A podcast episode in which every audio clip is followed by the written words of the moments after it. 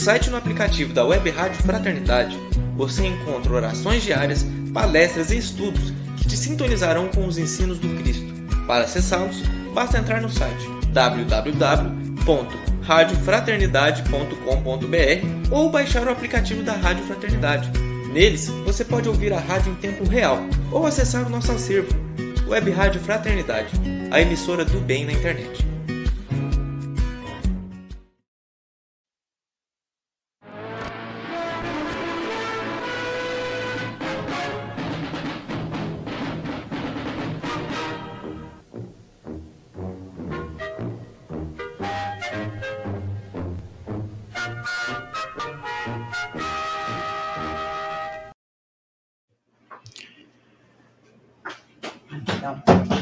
Muito boa noite, ouvintes, internautas espalhados pelo Brasil e pelo mundo.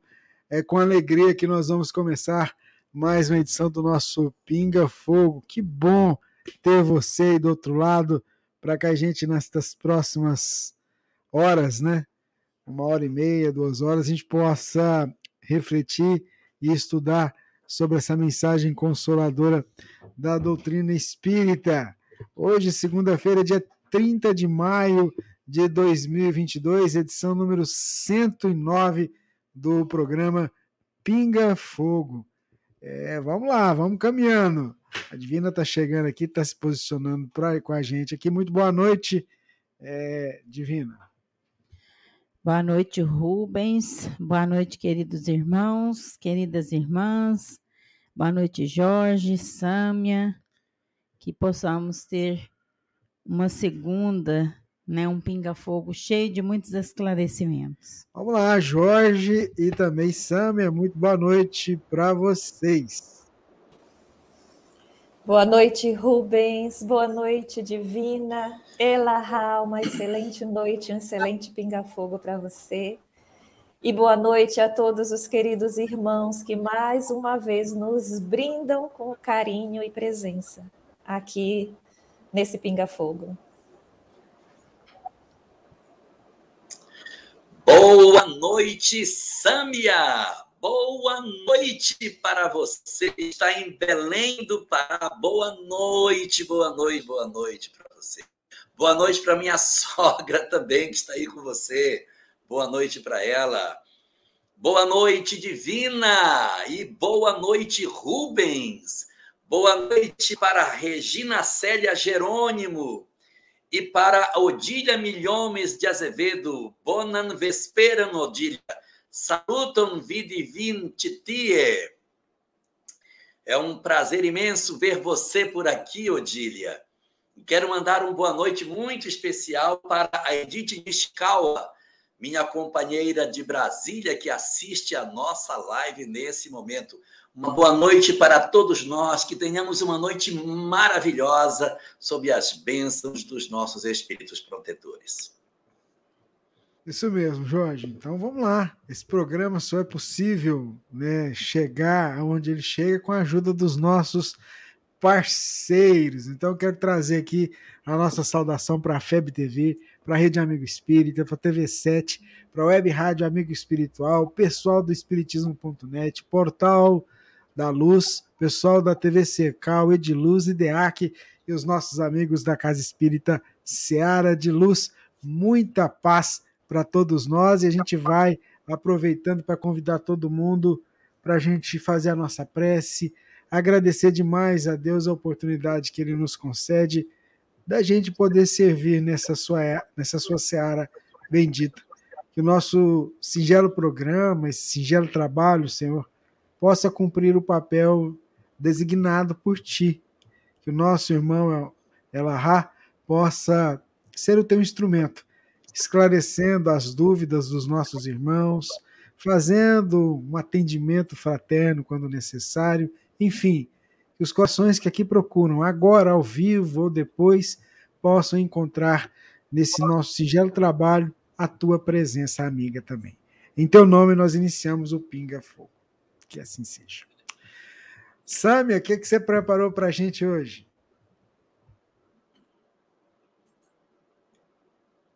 Sem som. Só para não. Vocês... Um dia eu aprendo. Hoje eu trouxe o poema chamado Oração do Exílio. Vamos conhecer o poema. Para, para, para, para, para. para, para. Já parei. Esse poema é lindo demais. Esse poema é lindo demais. Eu considero uma das maiores inspirações que você teve na produção de poemas. Na primeira vez que a também me mostrou esse poema, eu chorei. Eu me senti tão dentro dele, eu senti isso tão forte nas nossas histórias de vida. E ter a oportunidade hoje de ver esse poema ser apresentado me enche muita alegria, porque ele certamente vai trazer muitas, muitas consolações para muitos de nós. Vamos então ao poema Oração do Exílio. Ó Mestre amado, somos nós, os encarnados, que em nova súplica rogamos compaixão. Nos faz sentir que, apesar, somos amados, que, apesar, te inspiramos compaixão. Ó Mestre amado, somos nós os esquecidos, de dos tempos que também nos olvidaram. Os que perderam eras, tronos mal vividos, os que perderam lá, amores desprezados. Ó Mestre amado, somos nós os exilados, os degredados, os banidos, desterrados, que em terra estranha afoga a ausência de um passado, de um outro mundo, um outro alguém, um outro fado. Aqui, Senhor, somos ovelhas desgarradas, os diferentes, sempre mal adaptados, os que procuram nessas furnas, nessas plagas, um outro sol, um outro campo, mas não acham. Nos leva, Mestre, a nossa prometida terra, nos diz que é outra e não esta, em que sofremos. Relembra em nós tua mais dulce da promessa que nossa espera não é em vão, lá chegaremos. Tribulação, que não demore o tal resgate, que venha logo o algoz de nossa redenção. Venham chicotes da justiça, rasguem a carne, para que o amor nos banhe, enfim, o coração. Para que tu, Senhor, nos chegue ao fim dos tempos, arrebatando-nos ovelhas redimidas nos devolvendo ao nosso mundo onde seremos, enfim, amor, reencontrando nossas vidas. Obrigada. Muito bacana, Sâmia. Muito bacana. Jorge Alahá, o que, que a gente pode falar sobre a reflexão que o poema que a Sâmia traz para a gente? Ah, Rubens, eu acho esse poema de uma sublimidade tão grande porque ele vem resgatar exatamente o sentimento das almas que aqui aportaram. Vem falar para nós da sensação de degredo, de abandono, de solidão, de desterro, que nada mais é do que o sentimento dos que assim aconteceu com eles, mas que não é o traço da lei. Os que se dizem exilados dizem porque assim se creem, mas eles não são exilados, eles são, na verdade, migrados, porque é um processo natural da própria vida em que Deus, transbordando misericórdia, carrega seus filhos de um canto para o outro, não para puni-los, não para torná-los infelizes, mas para oportunizar a todos e a nós também a chance de um recomeço, a chance de nos percebermos amados pela perspectiva de novas e novas e novas oportunidades nos serem concedidos. Assim, portanto, diante dos textos que nos falam tanto do exílio, lembremos que essa é a interpretação que esses espíritos deram às suas próprias histórias. Como que os judeus, os hebreus, registraram nos seus textos religiosos que eles foram expulsos de um paraíso por desobediência. Não houve expulsão. O que há é um recolhimento das almas para que elas consigam se libertar das suas imperfeições. E esse poema ele se reveste, Sâmia, uma grandeza extraordinária pelo momento que a gente está vivendo, porque nós estamos vivendo a nova quadra referente ao processo migratório. Hoje, quando nós olhamos o fenômeno migratório que está acontecendo no planeta, com esse fenômeno da chamada transição planetária, essa poesia ela vem trazer para nós não só o sentimento do degredo, mas à medida que a poesia vai caminhando, a esperança vai se mesclando com a dor, eles vão se sentindo mais acolhidos, mais envolvidos, e aí você vê que o poema termina para cima, cheio de esperanças, pedindo que a justiça nos alcance, pedindo que os chicotes da justiça nos venham, que nos rasguem a carne, que nos banhem as dores, para que a gente consiga se libertar. Essa reinterpretação do propósito da vida, essa revisão que os próprios exilados fazem sobre suas próprias histórias, é uma coisa maravilhosa, é um dom incrível de poder dar a nós mesmos a revisão dos conceitos que diz sobre a nossa própria vivência. Então, é o amadurecimento do espírito. Antes eu era exilado, mas eu vou vivendo, eu vou compreendendo, vou mudando e ao final a poesia termina num hino de gratidão, de agradecimento a Deus pelas oportunidades e pela certeza de um amanhã venturoso que aguarda a todos nós. O poema bonito. Puxa vida, Samia, meus parabéns. Ficou muito bom realmente esse trabalho que você fez. Samia, você quer acrescentar alguma coisa? Refletir também? É, quando a gente fala de exílio, a gente e realmente o objetivo do poema foi esse, é falar dos, do, das almas exiladas que trazem dor e saudade. Mas existem outros exílios, mini exílios, que às vezes acontecem aqui dentro do nosso planeta. Quando, por necessidade de crescimento ou por resgate, o que for, a gente, por exemplo, renasce numa cultura estranha com aquela que a gente é afinizado e começa a achar que a música da, da, daquele lugar que a gente nasceu não faz sentido, que o jeito de ser é estranho. E às vezes nós somos exilados numa família. Quando nós somos aquela ovelha desgarrada, né, que a gente sempre acha, se lembra do outro, né, o estranho. Às vezes nós somos o estranho, único diferente entre tantos. E também nos sentimos meio é, exilados, deslocados e diferentes. Então, de um jeito ou de outro, alguém sempre se sentiu assim em algum momento, né? Maravilha, Samia. Muito, muito, muito obrigado mais uma vez pela sua participação com a gente. Gratidão, ó, sagadasalmas.com.br. O pessoal perguntando aqui, sagadasalmas.com.br. Tem esses poemas, aí tem um link para o Instagram, tem o canal no YouTube, então entra lá, prestigia, o trabalho é magnífico, você pode usar e abusar à vontade desse conteúdo para, por exemplo, ilustrar uma palestra que você for fazer na Casa Espírita, uma live. É muito bacana. Parabéns pelo trabalho, viu, Sam? Seu microfone. Obrigada pelo carinho de todos, obrigada pela oportunidade e agradecemos a Deus por tudo né, que a gente recebe. Isso mesmo. Até a próxima. Beijo para você. Muito bem. Tchau. Obrigado a Sâmia mais uma vez pela participação com a gente. E a gente vai seguir com o nosso trabalho. Você já viu que o Jorge Alahá está com um delayzinho. Então a gente, ele, a gente faz a pergunta, ele vai esperar uns 5 segundos para ele começar a responder. Tá certo? Mas vamos lá. Você está em Rondônia mesmo? Porto Velho? Então vamos lá.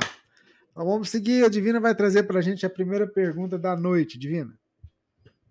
É, a primeira pergunta da noite vem de longe, longe assim, aqui no nosso arredor mesmo.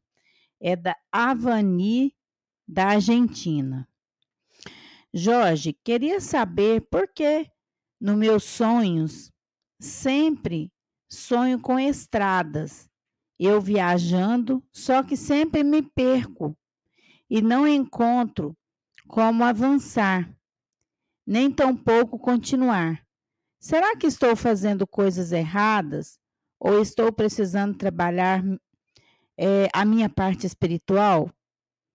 Ou um conflito sem resolver, pois quero fazer muitas coisas, desde cuidar de velhinhos que fiz e deix, é, deixei, ou cuidar de crianças, que é um sonho meu. É, cuidar também de animais, né? Então ela quer saber se, se esses sonhos dela, né, com essas é, estradas tem alguma, alguma coisa a ver com, com o que ela fez, né? E os sonhos que ela tem de cuidar de animais, de crianças e de idosos.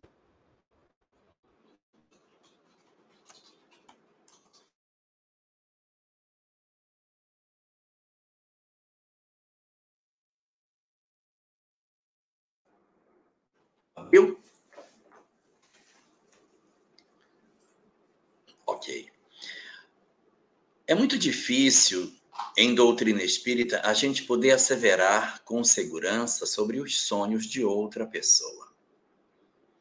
Porque a doutrina espírita ela não tem muito esse condão de enxergar a mediunidade de, da comunicação durante o sono como sendo uma coisa que tem uma relação estreita com a vida, do tipo, ah, você sonhou com tal coisa, significa isso. Ah, sonhou com aquilo, significa outra coisa. Não. Nós não temos uma vinculação estreita no dizer do Espiritismo entre os objetos e as coisas, como algumas doutrinas espiritualistas oferecem para nós. Sonhar com tal coisa significa tal coisa. Em doutrina espírita, nós não temos isso. Mas o que é que nós temos em doutrina espírita?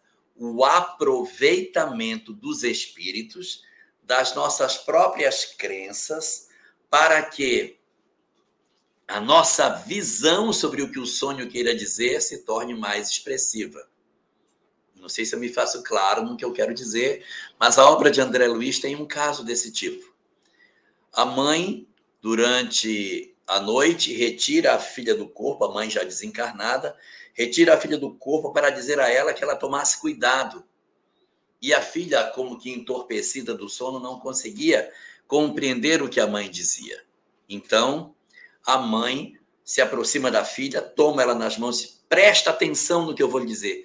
E ela cria uma imagem de uma serpente que se enrosca num copo e o copo está cheio de vinho e o copo cai e quebra. E a filha acorda. E ela diz: Sonhei com uma serpente com, com que o copo derramava e quebrava. Alguém está querendo me enganar. Então você vê que não é que exista uma relação direta entre sonhou com uma serpente, obrigatoriamente é isso. Mas os espíritos aproveitam. Os espíritos aproveitam as características das nossas próprias crendices para utilizar das nossas meias verdades e oferecer para nós as informações que eles gostariam de nos passar. Então é possível que os seus sonhos sobre estrada tenham algum significado, ainda mais porque eles são repetitivos, mas que não de maneira direta. Mas alguém pode estar se utilizando das suas próprias crenças para levar você à informação de que você tem que caminhar, tem que seguir, tem que avançar, não pode ficar, tem que encontrar o destino, avança, realiza, vai para frente. Não fique apenas caminhando, olhando a paisagem, mas chegue a um local, dê curso aos seus sonhos, execute seus planos. Pode ser isso. E pode ser também que você seja um espírito que vem de uma história em que a estrada traz muitas lembranças para você. Então, na hora que você relaxa, que você repousa, os clichês armazenados de estrada vêm. Poderia ser a guerra, poderia ser o poder, poderia ser regiões de sombras por onde estivemos. Geralmente, quando o espírito vive alguma história muito dolorosa, ele tem a tendência de rever isso no sonho. Se ele teve muitas histórias de guerra, ele sonha com guerras. Se ele teve muitas histórias no mar, ele sonha com o mar. Se você sonha muito com a estrada, pode, pode, pode, eu disse pode. Pode ser que você tenha tido histórias com estrada e por isso está sonhando com elas. Mas pode ser que um espírito, aproveitando-se das suas crenças, se aproveite disso para estimular você a seguir e chegar a um destino. Em tudo e por tudo, independente dos seus sonhos, eu gostaria de lhe dizer: realize um dos seus objetivos, seja com velhinhos, seja com crianças, seja com animais, mas realize. Sinta o prazer de ver o seu sonho concretizado. É delicioso demais a gente ter um ideal de vida e ver esse, esse ideal se corporificando. Então não deixe mais o tempo passar. Realize porque é uma das coisas mais prazerosas para o espírito olhar para trás quando desencarnamos e dizer: o que eu sonhei, eu consegui fazer. Muito bem, Jorge Alahá, ouvintes, internautas que acompanham Pinga Fogo, edição número 109, 30 de maio de 2022. Vamos lá para mais uma pergunta, Jorge, que a gente separou aqui para trazer para você. Vamos lá. Ah, vamos lá, a pergunta é a seguinte. Tem uma dúvida. Qual, é, perdão, se possível, gostaria de submeter ao Pinga Fogo. Como funciona, Jorge, a mediunidade de cura em espíritos com pouca evolução moral? As curas não dependem da afinidade com entidades superiores? Imagina que são daqui, deve ser o espírito encarnado, né? Que ela, que ela coloca aqui. Bom, primeiro é importante destacar que existem dois fenômenos de cura. Existe a cura mediúnica e existe a cura anímica. Um médium de cura é alguém que doa o fluido e o espírito opera pelo fluido dele e promove a melhoria da condição do doente. Isso acontece nas casas espíritas direto no passe. Eu entrego no passe o fluido. E os espíritos manipulam esse fluido e exercem o trabalho terapêutico nas pessoas. Então, a mediunidade de cura é uma mediunidade que está associada a quê? Eu dou o fluido, mas eu não sou o agente da cura. Eu apenas dou o fluido. E o espírito vem, utiliza-se do meu fluido e promove a cura. Existe um segundo fenômeno que não é mediúnico, mas é de cura também, que é animismo, cura anímica. Eu encarnado não é um espírito, sou eu sozinho que promovo a cura. Eu tenho uma determinada habilidade que, quando eu deposito as minhas mãos e meu pensamento sobre uma ferida, sobre uma doença, eu sou capaz de exercer um processo de mudança da condição de saúde dessa pessoa. Mas aí não tem mediunidade, porque não tem nenhum espírito na jogada. Sou eu sozinho fazendo o trabalho de cura. Isso é possível? É. O caso de Jesus é um caso clássico de cura anímica. Ou você acha que algum espírito veio é, tomar os fluidos de Jesus para fazer as curas? Era ele mesmo que fazia. Quando é o próprio encarnado que promove o processo terapêutico, não é mediúnico é anímico. Feita essa definição, vamos agora para a sua pergunta. Você pergunta se não precisaria estar ligado a um grande, um espírito evoluído para fazer. Mediunidade não tem obrigatoriamente uma conexão com moral. Nós temos muito a tendência de achar que se a pessoa é um médium pujante, ele é um espírito de escola. Nem sempre. Às vezes conhecemos grandes médiums extremamente perturbados. Observemos a obra há dois mil anos, o médium Araches, que está na obra. Ele é um médium terrível, extremamente conhecedor das coisas e muito mal. Plotina, da obra 50 anos depois, extremamente inteligente, usa para o mal. Bar Jesus, o médium da obra Paulo e Estevão, inteligente, mas vocacionado para o mal. Então você vai ver que dentro da história da humanidade, a mediunidade não necessariamente esteve vinculada a questões relacionadas à moral elevada. Nós tivemos no século XX um personagem muito conhecido de todos nós, Rasputin, russo, extremamente habilidoso com as energias, mas não necessariamente um espírito de escola. Então, mediunidade é uma coisa, moralidade outra. Eu posso ter pessoas que tenham o dom de curar, mas que não são espíritos de uma evolução espiritual satisfatória. O ideal é que fosse. O ideal é que fosse, mas nem sempre é. É a técnica. Eles conhecem com habilidade a técnica. E alguns deles conhecem a técnica para impressionar as pessoas pelo seu dom de cura mas curam as pessoas não para lhes fazer bem, mas para torná-las escravas de seus caprichos. Por isso, fenômenos que se pode observar não necessariamente denotam a evolução daqueles que os promovem. O que promove verdadeiramente a percepção de uma alma evoluída é o dom de ensinar o amor, a fraternidade, a paz de espírito. É isso que denota a qualidade do espírito e não fenômenos físicos que ele possa produzir, seja movimento de objetos, seja materializações, seja curas espirituais, curas materiais, isso não determina que esses indivíduos sejam espíritos obrigatoriamente evoluídos. São inteligentes, conhecedores da técnica, mas não necessariamente almas superiores. Muito bem, vamos lá para a próxima pergunta que a Divina já separou ali. Vamos lá. Então, a próxima pergunta é: não se identificou essa pessoa. É, frequento uma casa espírita onde a maioria dos membros da diretoria é composta por pessoas muito exigentes, não é, flexíveis. Ai, meu Deus.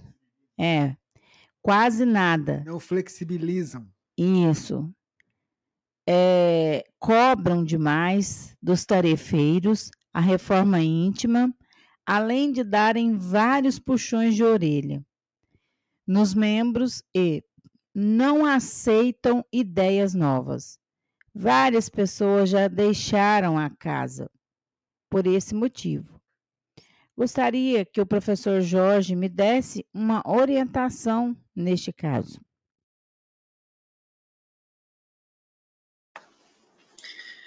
Nestor Mazotti, ex-presidente da Federação Espírita Brasileira, falava sempre uma frase da qual eu gosto muito. Não existe espaço no movimento espírita para o servidor constrangido. Se alguém de nós se sente constrangido na tarefa espírita, se alguém está desconfortável na tarefa, alguma coisa precisa ser feita. Se os outros me incomodam, e esses outros, eles não são meus parentes, eu não tenho obrigação nenhuma de continuar na convivência deles. Isso é uma circunstância muito diferente se eu tenho um filho difícil, eu tenho uma mãe difícil, um pai difícil, um marido difícil. Quando você tem um familiar difícil, você tem um compromisso espiritual com ele, evidentemente. Mas quando você está diante de uma circunstância, que você está numa casa espírita e você percebe que as pessoas lhe incomodam a maneira de ser, nós somos absolutamente livres para procurar um outro ambiente. Nós não somos obrigados a permanecer numa casa que tem uma maneira de entender diferente de nós. Somos livres para, para uma outra instituição, uma outra doutrina que se encaixe melhor nas minhas, nos meus interesses. Às vezes, eu encontrar em outro lugar um ambiente mais propício para o meu desenvolvimento espiritual. Então, cada um de nós deve consultar o íntimo para perguntar a si mesmo se vale a pena a sua permanência em determinada instituição que possui, de alguma forma, algumas regras, alguma, alguns, alguns estabelecimentos de, de conduta que colide com o que eu quero. Então, se de repente eu preciso, de alguma maneira, transformar-me de maneira muito dolorosa, está me incomodando, não vale a pena. Vale mais a pena que a gente procure um outro lugar. Se várias pessoas já saíram, se a casa se mostra dessa maneira, nós somos livres para voar. Então, meu aconselhamento a você é: analise com madureza e, se for o caso, procure uma outra instituição que seja mais adequada com os seus interesses pessoais ou até mesmo outra doutrina que não lhe exija as coisas que de repente pode estar incomodando você. Muito bem, Jorge. É o nosso Pinga Fogo. Mais uma pergunta respondida, comentada pelo nosso amigo Jorge Elahá. Vamos para mais uma questão que chegou para a gente aqui, é, que é a seguinte: é sobre o perdão. E aí o nosso ouvinte, o Aquio Ronaldo, quer saber o seguinte: a madrinha de Chico o maltratava. Após ele parar, parar de morar com ela, sabe dizer se ainda mantinha contato? Para perdoar, nós temos necessidade desse contato ou só não desejar o mal? Não, não é necessário obrigatoriamente o contato para que você consiga perdoar alguém. Porque às vezes uma pessoa que nos fez mal já desencarnou. E como é que eu vou me reconciliar com ela? Então a gente ora, a gente procura visualizar essa pessoa no nosso pensamento, conversa com ela pelo pensamento, ainda que ela esteja encarnada, ela pode estar desencarnada ou ela pode estar encarnada. Fulano não desencarnou, mas está distante e eu guardo mágoa mentalizo esta pessoa e converso com ela no meu pensamento para lavar da minha alma os sentimentos negativos que eu possa ter. Não é necessário, absolutamente, a presença física de alguém para que a gente possa exercer um processo de perdão. Quanto à madrinha do Chico, eu realmente não sei qual foi o destino que ela tomou depois do período em que ele se separou da convivência com ela. Ok, Jorge Alahá, muito bem. Vamos lá para mais uma pergunta. Separou aí, Divina? Sim. É... Ai, Rubens, eu perdi aqui. Peraí, ah, enquanto você vai vou, falando alguma coisa. Vou fazer mais uma aqui, depois você, você coloca. Então vamos Nossa. lá. Ô, Jorge, a próxima pergunta é a seguinte, ó. Foi trazida pelo Gevinho, ele quer saber o seguinte: no mundo espiritual, será que a gente vai poder ter acesso a vídeos e áudios do próprio Cristo? Sem dúvida nenhuma, existem registros espirituais da própria passagem do Cristo no planeta. E existem registros num campo mais abaixo de entidades que plasmaram a sua própria percepção sobre aquilo que aconteceu com determinados personagens. Na feitura da obra Paulo e Estevão, conta-se que num dado momento, Emmanuel plasmou para Chico o momento no qual Saulo de Tarso contempla a luz na entrada de Damasco em que ele vê Jesus. Essa cena ele plasma em cima da construção das informações que ele colhe no mundo espiritual. E Chico assiste a cena. Chico, encarnado, enquanto espírito, visualiza o momento em que Saulo de Tarso contempla Jesus, fica cego e cai da sua montaria. Quando Chico contempla isso, Chico des desmaia em espírito, ele desmaia espiritualmente devido à intensidade da cena.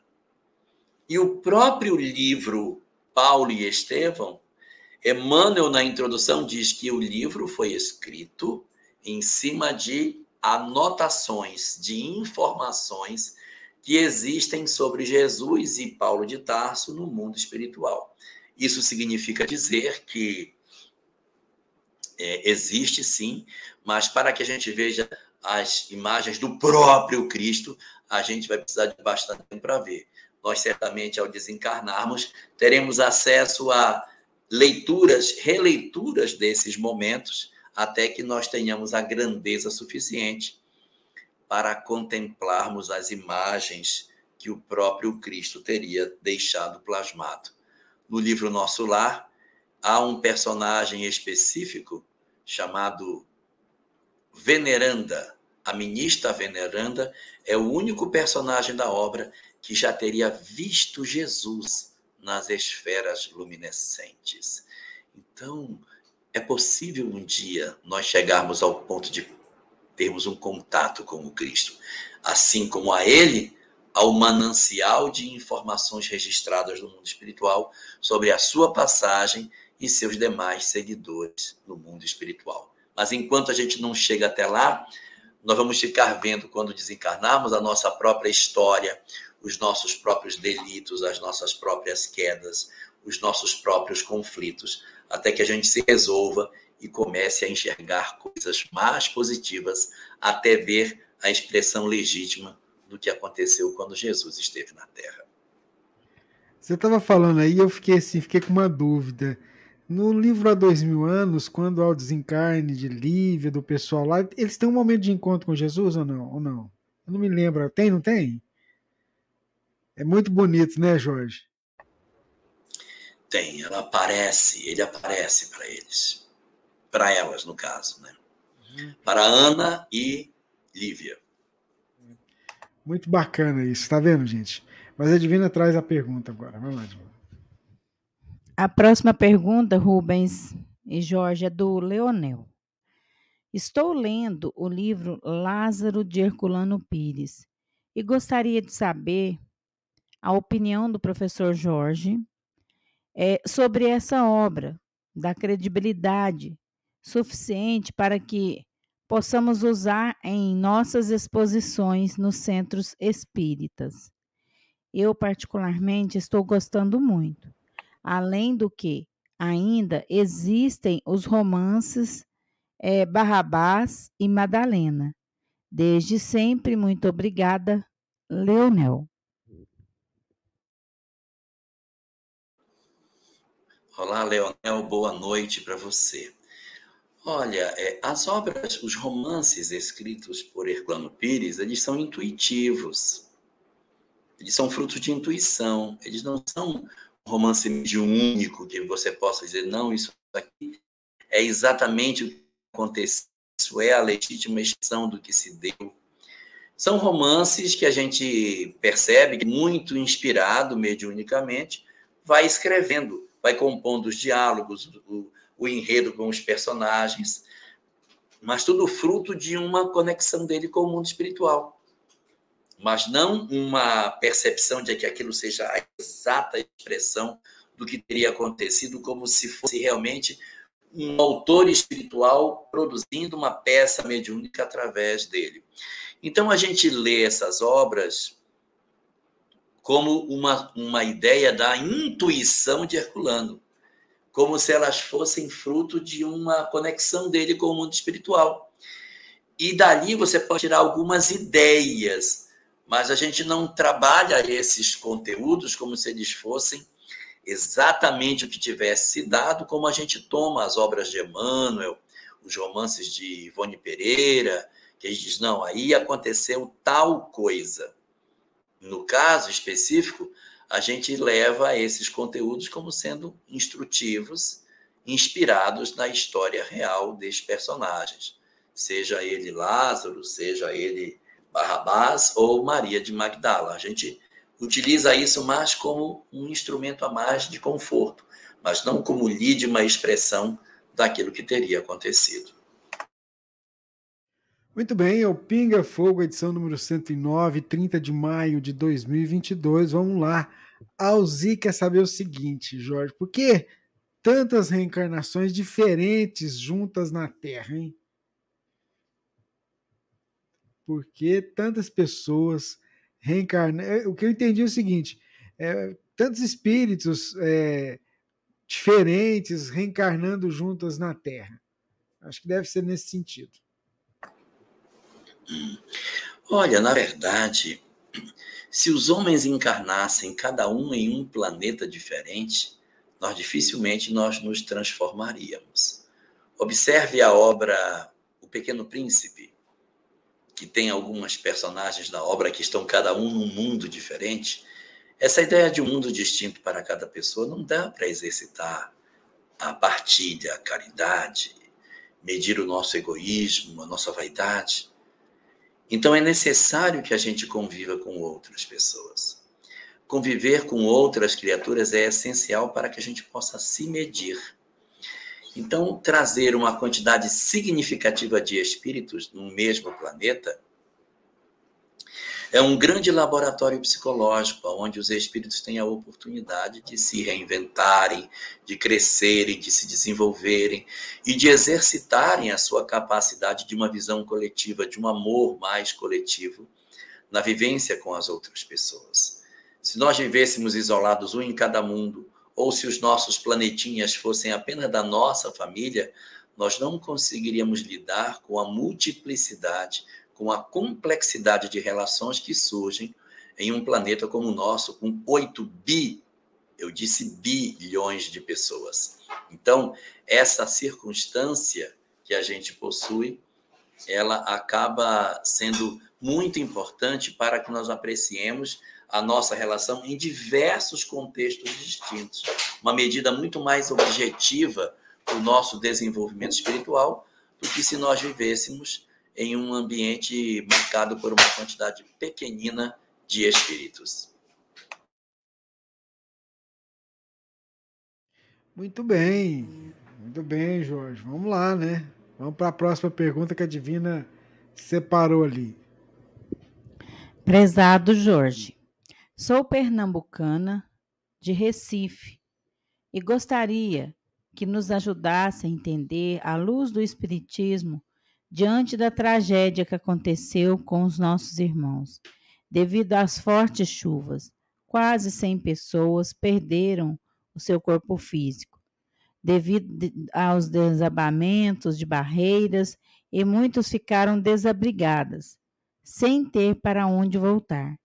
Essas tragédias e sofrimentos são permissão de Deus? Ana Lúcia, Recife, Pernambuco. Todas as circunstâncias da existência, à exceção da doença mental, podem ser provas, expiações ou missões. O que significa isso? Que, retirando a doença mental de lado, tudo mais que a gente atravessa na vida pode ser uma prova, pode ser uma expiação e pode ser uma missão. Então, se ocorre um desabamento, ocorre um processo de chuvas, de alagação, as circunstâncias que envolvem as famílias que estão envolvidas, e até mesmo a desencarnação, pode ser uma prova, pode ser uma expiação e pode ser uma missão. De que maneira? Pode ser a prova, porque existem muitas situações que estão apresentadas na literatura espírita, em que espíritos de uma condição espiritual ainda inicial se aproximam das grandes cidades para ali receberem os conhecimentos, as instruções, dos que são mais instruídos, dos que são mais experimentados, das almas mais antigas, que podem utilizar-se do seu conhecimento para instruir os que são mais jovens espiritualmente e fazer com que todos avancem. Mas o que costuma acontecer na nossa sociedade é que as almas mais experientes, ao invés de partilharem os saberes e construirmos uma sociedade mais fraterna, nós erguemos muros nos isolamos daqueles que consideramos mais frágeis e os exploramos, retirando desses indivíduos o máximo que nós podemos, aumentando os degraus sociais e promovendo a construção de cidades e sociedades profundamente perversas. E muitas das dores que esses indivíduos experimentam não são necessariamente expiatórias, mas podem ser provacionais, nas quais determinados segmentos da sociedade poderiam ter dado uma solução mais adequada, mas a gente empurra determinadas camadas sociais para lugares da cidade que são é, muito íngremes, que já se sabe que são passíveis de deslizamento, que já se sabe que são passíveis de desmoronamento e que, consequentemente, pelo volume de chuvas, pode gerar o óbito das pessoas. Então, alguns espíritos que estão ainda iniciando a evolução podem atravessar essas situações que são de prova e não de expiação. mas que nem por isso deixa de levar para os indivíduos que promovem essas exclusões sociais as responsabilidades que lhes são próprias, ou seja, eles acabam respondendo por esses processos, porque eles deram causa para que aquilo acontecesse. O segundo tipo de situação são as situações de expiação, muito comuns. Os espíritos padecem de uma determinada quantidade de equívocos do ontem, que não necessariamente precisariam passar por isso, eles poderiam passar por essas circunstâncias ou por outras, mas às vezes nós acabamos promovendo o sofrimento das criaturas.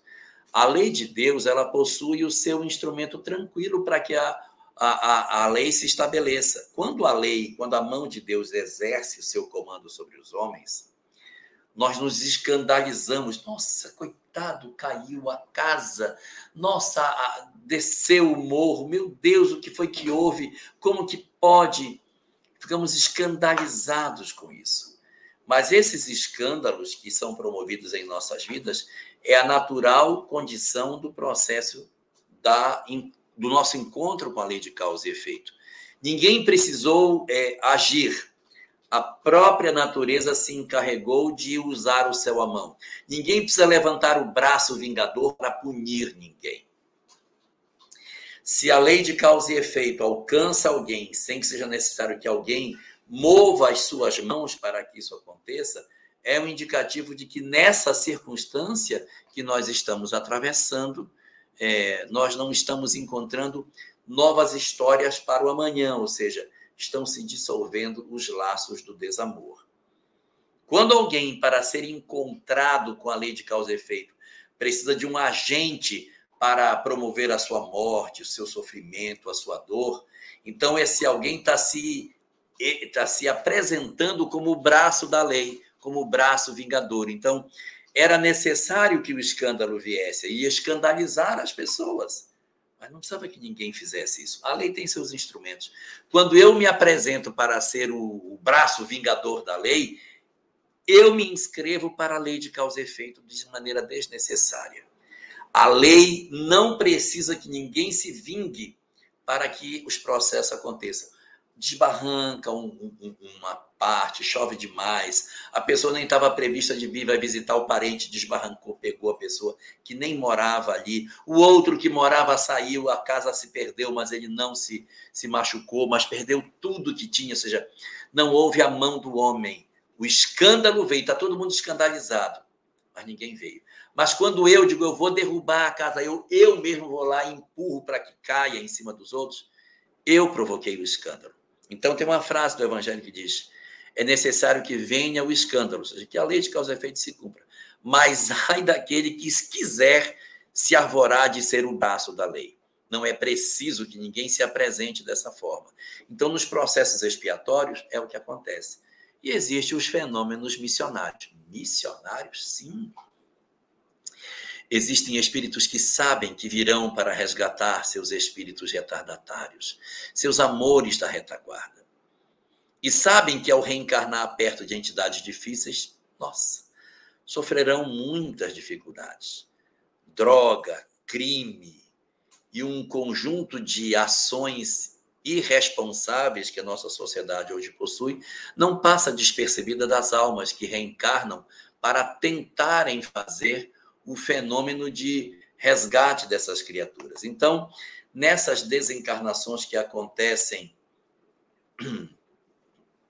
essas encarnações que acontecem hoje com relação a, a essas questões lá do Nordeste, do Recife, a gente precisa entender que existem três situações: os de prova das almas iniciantes, os processos expiatórios do que estão encontrando as consequências da lei e as almas que amam muito e que sabiam que talvez desencarnassem na tentativa de resgatar seus entes queridos, mas elas vieram mesmo assim, porque o amor dos anjos não tem limites. Muito bem, o nosso Pinga Fogo é uma alegria receber você aqui para acompanhar conosco esse programa, tanto ao vivo quanto o outro momento aí que você tiver acompanhando com a gente. Queria mandar um abraço ao pessoal que está ligadinho ouvindo pela Web Rádio Fraternidade. Muito obrigado também a você que está na sintonia aqui da emissora do bem. Ô Jorge, nós temos uma pergunta aqui que é a seguinte: um pai de quatro filhos se suicidou enforcado na varanda de casa e deixou a família passando necessidade financeira. Como esse espírito está?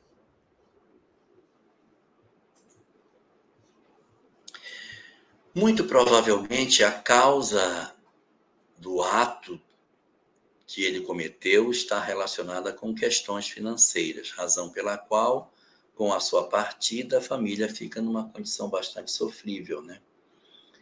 É, é, muito parecido com os casos que a gente encontra na obra Memórias de um Suicida, em que tem um homem que é comerciante de vinhos, que entra em falência e decide se suicidar, e isso piora ainda mais a condição da família dele.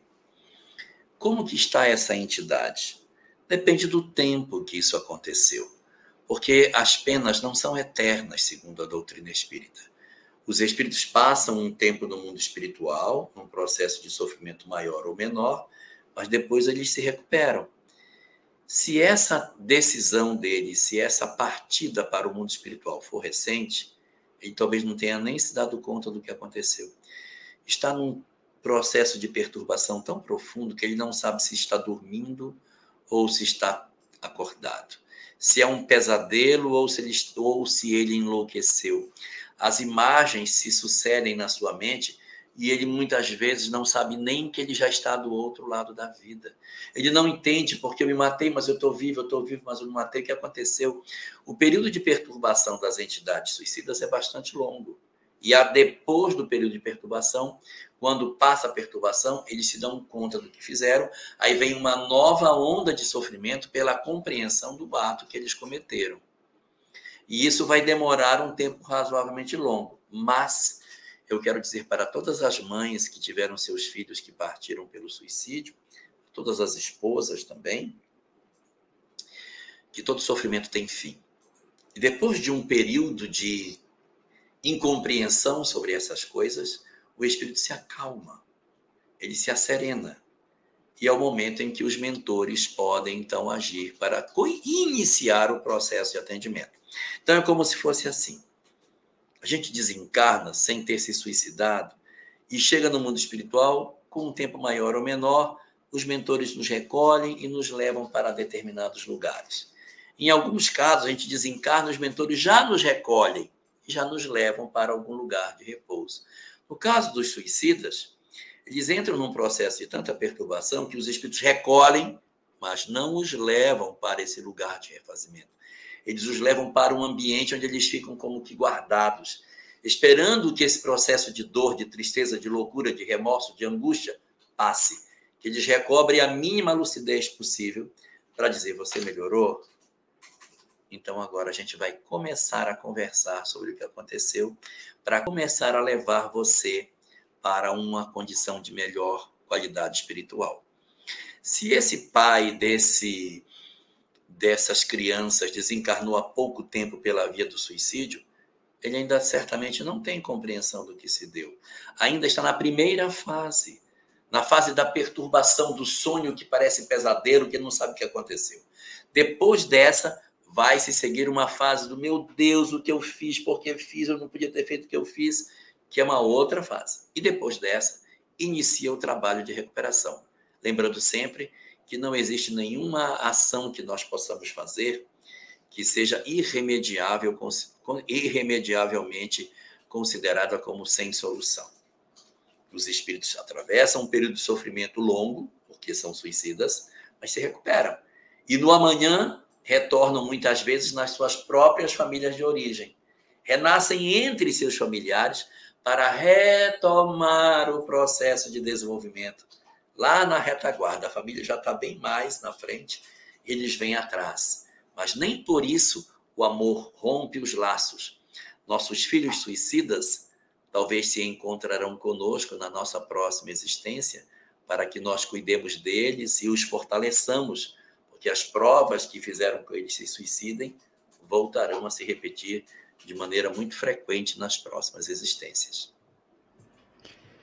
Muito bem, Jorge, ouvintes, internautas. É interessante porque você estava falando do Memórias de um Suicida, e quando a gente vai ler, ou até escuta a radionovela, que foi muito bem produzida, você vai observar que os personagens eles passam por um momento de dificuldade, assim, aquele, esses momentos que você citou, mas que depois, com o passar do tempo, eles vão sendo levados Melhorante. a desenvolver, a desenvolver um trabalho para poder voltar, né, Jorge?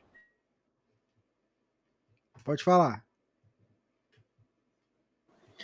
Então, não, só estou dizendo que é verdade, ou seja, eles vivem um processo de dor e depois eles vão devagarinho voltando. Indiscutivelmente sofre. O, o, o suicídio nunca será uma opção satisfatória na visão da doutrina espírita. Nunca será. Mas mesmo em não sendo, mesmo considerando o longo processo de refazimento que essas entidades atravessam, tem solução lá na frente. Lá no futuro, a retomada da história vai acontecer e eles seguem no rumo da felicidade. Muito bem, vamos lá, Divina, traz a próxima pergunta para você, Jorge. Então, a próxima pergunta é de uma ouvinte e ela gostaria de saber o seguinte: a gestação da minha mãe foi de gêmeos, mas ela acabou perdendo um dos bebês entre o quinto e o sexto mês. Existe a possibilidade de essa peraí, alma que não chegou a nascer ter algo a ver com a minha própria evolução? Isso pode dizer que a missão dele foi cumprida? É porque a gestação foi de duas crianças, envolvendo essa pessoa que faz a pergunta. Ela estava nessa gestação. E aí, no quinto, sexto mês, teve que se retirar um dos bebês, que era o irmão gêmeo.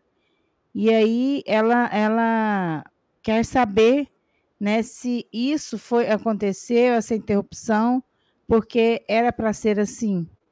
A missão dele foi cumprida? Eu estou desconfiado que não é exatamente isso. Eu acho que a criança nasceu e nasceu com uns seis meses. Eu acho muito pouco provável que uma gestação de gêmeos você tire um e o outro fique, porque geralmente quando há um comprometimento, a gestação está toda comprometida dos dois. Uma criança não, falecer é, dentro é... do ventre. Jorge, isso aconteceu desse jeito que eu estou te falando, porque a pessoa é um parente meu. Uma criança foi retirada do útero e é, a mãe continuou a gestação. E essa outra pessoa nasceu. Então ela tem. O cordão, o cordão umbilical, foi isso, né? Foi. Envolveu o pescoço e um dos fetos faleceu. É. Entendeu? Oh, mas nossa, que sucesso para a medicina, hein, de ter conseguido salvar um, porque tem que ser muito para você perceber a criança. Tem que ter um acompanhamento muito bom, porque se você deixar uma criança no ventre e não fizer um pré-natal bastante diligente, a criança falece dentro do ventre, entre necrose, vai perder os dois. Que em poucos dias aquela criança que desencarnou, ela vai ser um um foco de infecção dentro do útero. Mas tudo bem. Se era um casal de gêmeos, uma das crianças desencarnou e a outra permaneceu, aí a cirurgia foi feita, retirou aquele que desencarnou e a criança que estava dentro sobreviveu. Se isso aconteceu e ninguém contribuiu para que isso tivesse acontecido, é um indicativo de que era o desejável pela lei de causa e efeito a gente só considera que possa ser diferente quando há uma ação deliberada do homem alterando a realidade. Mas se ninguém contribuiu para que isso acontecesse, a gestação vinha de maneira absolutamente normal. E de repente uma criança desencarna e a outra permanece, é porque essa era a vontade que os espíritos tinham para o planejamento. O que pode ser isso? Às vezes, em processos de gestação interrompida de maneira natural, nem sempre espírito de mãe e filho se conhecem. Eu posso ter uma história de espíritos estranhos entre si e que apenas pela natureza das provas eles se encontram, vivem uma experiência juntos para aproveitarem essa experiência e depois eles se desembaraçam e cada um segue o seu caminho. O que eu quero dizer com essa questão? É que, por exemplo, eu tenho uma mãe que precisa passar pela frustração de uma gestação. Essa mulher, ela precisa ter uma gestação interrompida por uma história que ela tem com a maternidade que está lá para trás, que não interessa mexer. Mas ela tem uma história em que a frustração da gestação é importante para fortalecer nela o desejo da maternidade. E eu tenho um espírito do lado de cá que ele possui determinadas características que não permite que ele renasça. Então eu tenho do lado um espírito que precisa ter uma gestação interrompida de forma natural e do outro eu tenho uma mãe que precisa passar pela frustração da gestação. Então eu posso juntar a fome com a vontade de comer. Espíritos estranhos entre si, mas com naturezas de provas semelhantes, podem se encontrar para que um seja a solução do outro. Uma linguagem mais popular seria a tampa e a panela. Eu tenho uma criança que vai reencarnar, mas que não vai terminar a gestação, isso já é sabido, e tem uma mãe que precisa passar por essa frustração. Os espíritos não se conhecem, mas a natureza das provas reúne essas entidades e eles vivem essa mesma experiência. Então, quando a mãe atravessa esse tipo de, de emoção, ela leva essa experiência por toda a vida. Ela leva por toda a sua história a, o sentimento de que ela perdeu alguém. E isso pode ser o elo que estava faltando para fechar alguns pontos dentro dela. Veja que ninguém interferiu, ninguém foi, ninguém fez nada. Naturalmente aconteceu, o que indica que é a própria lei se manifestando. E o indivíduo é, acaba tendo uma relação é, de aproveitamento pela gestação interrompida. Mas a pergunta que você faz não é com relação à mãe, é com relação ao companheiro de gestação, que o outro saiu e ele ficou. A chance de ter uma relação com ele é menor, porque os impactos da partida dele em relação à criança que vai nascer não é tão forte como é a relação da criança que partiu com a sua mãe. Então, nessas circunstâncias, o experimento serve mais para a mãe das duas crianças do que para o casal de gêmeos em si. Muito bem, Jorge. Vamos lá para mais uma pergunta. Deixa eu pegar ela aqui.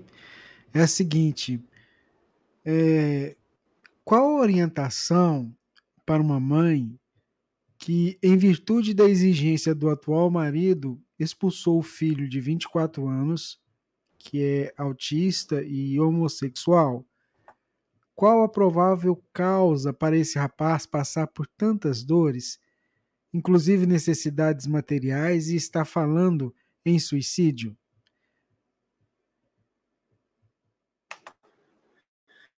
Nós não podemos considerar que tudo que acontece conosco seja ali de uma expressão da vontade do Criador.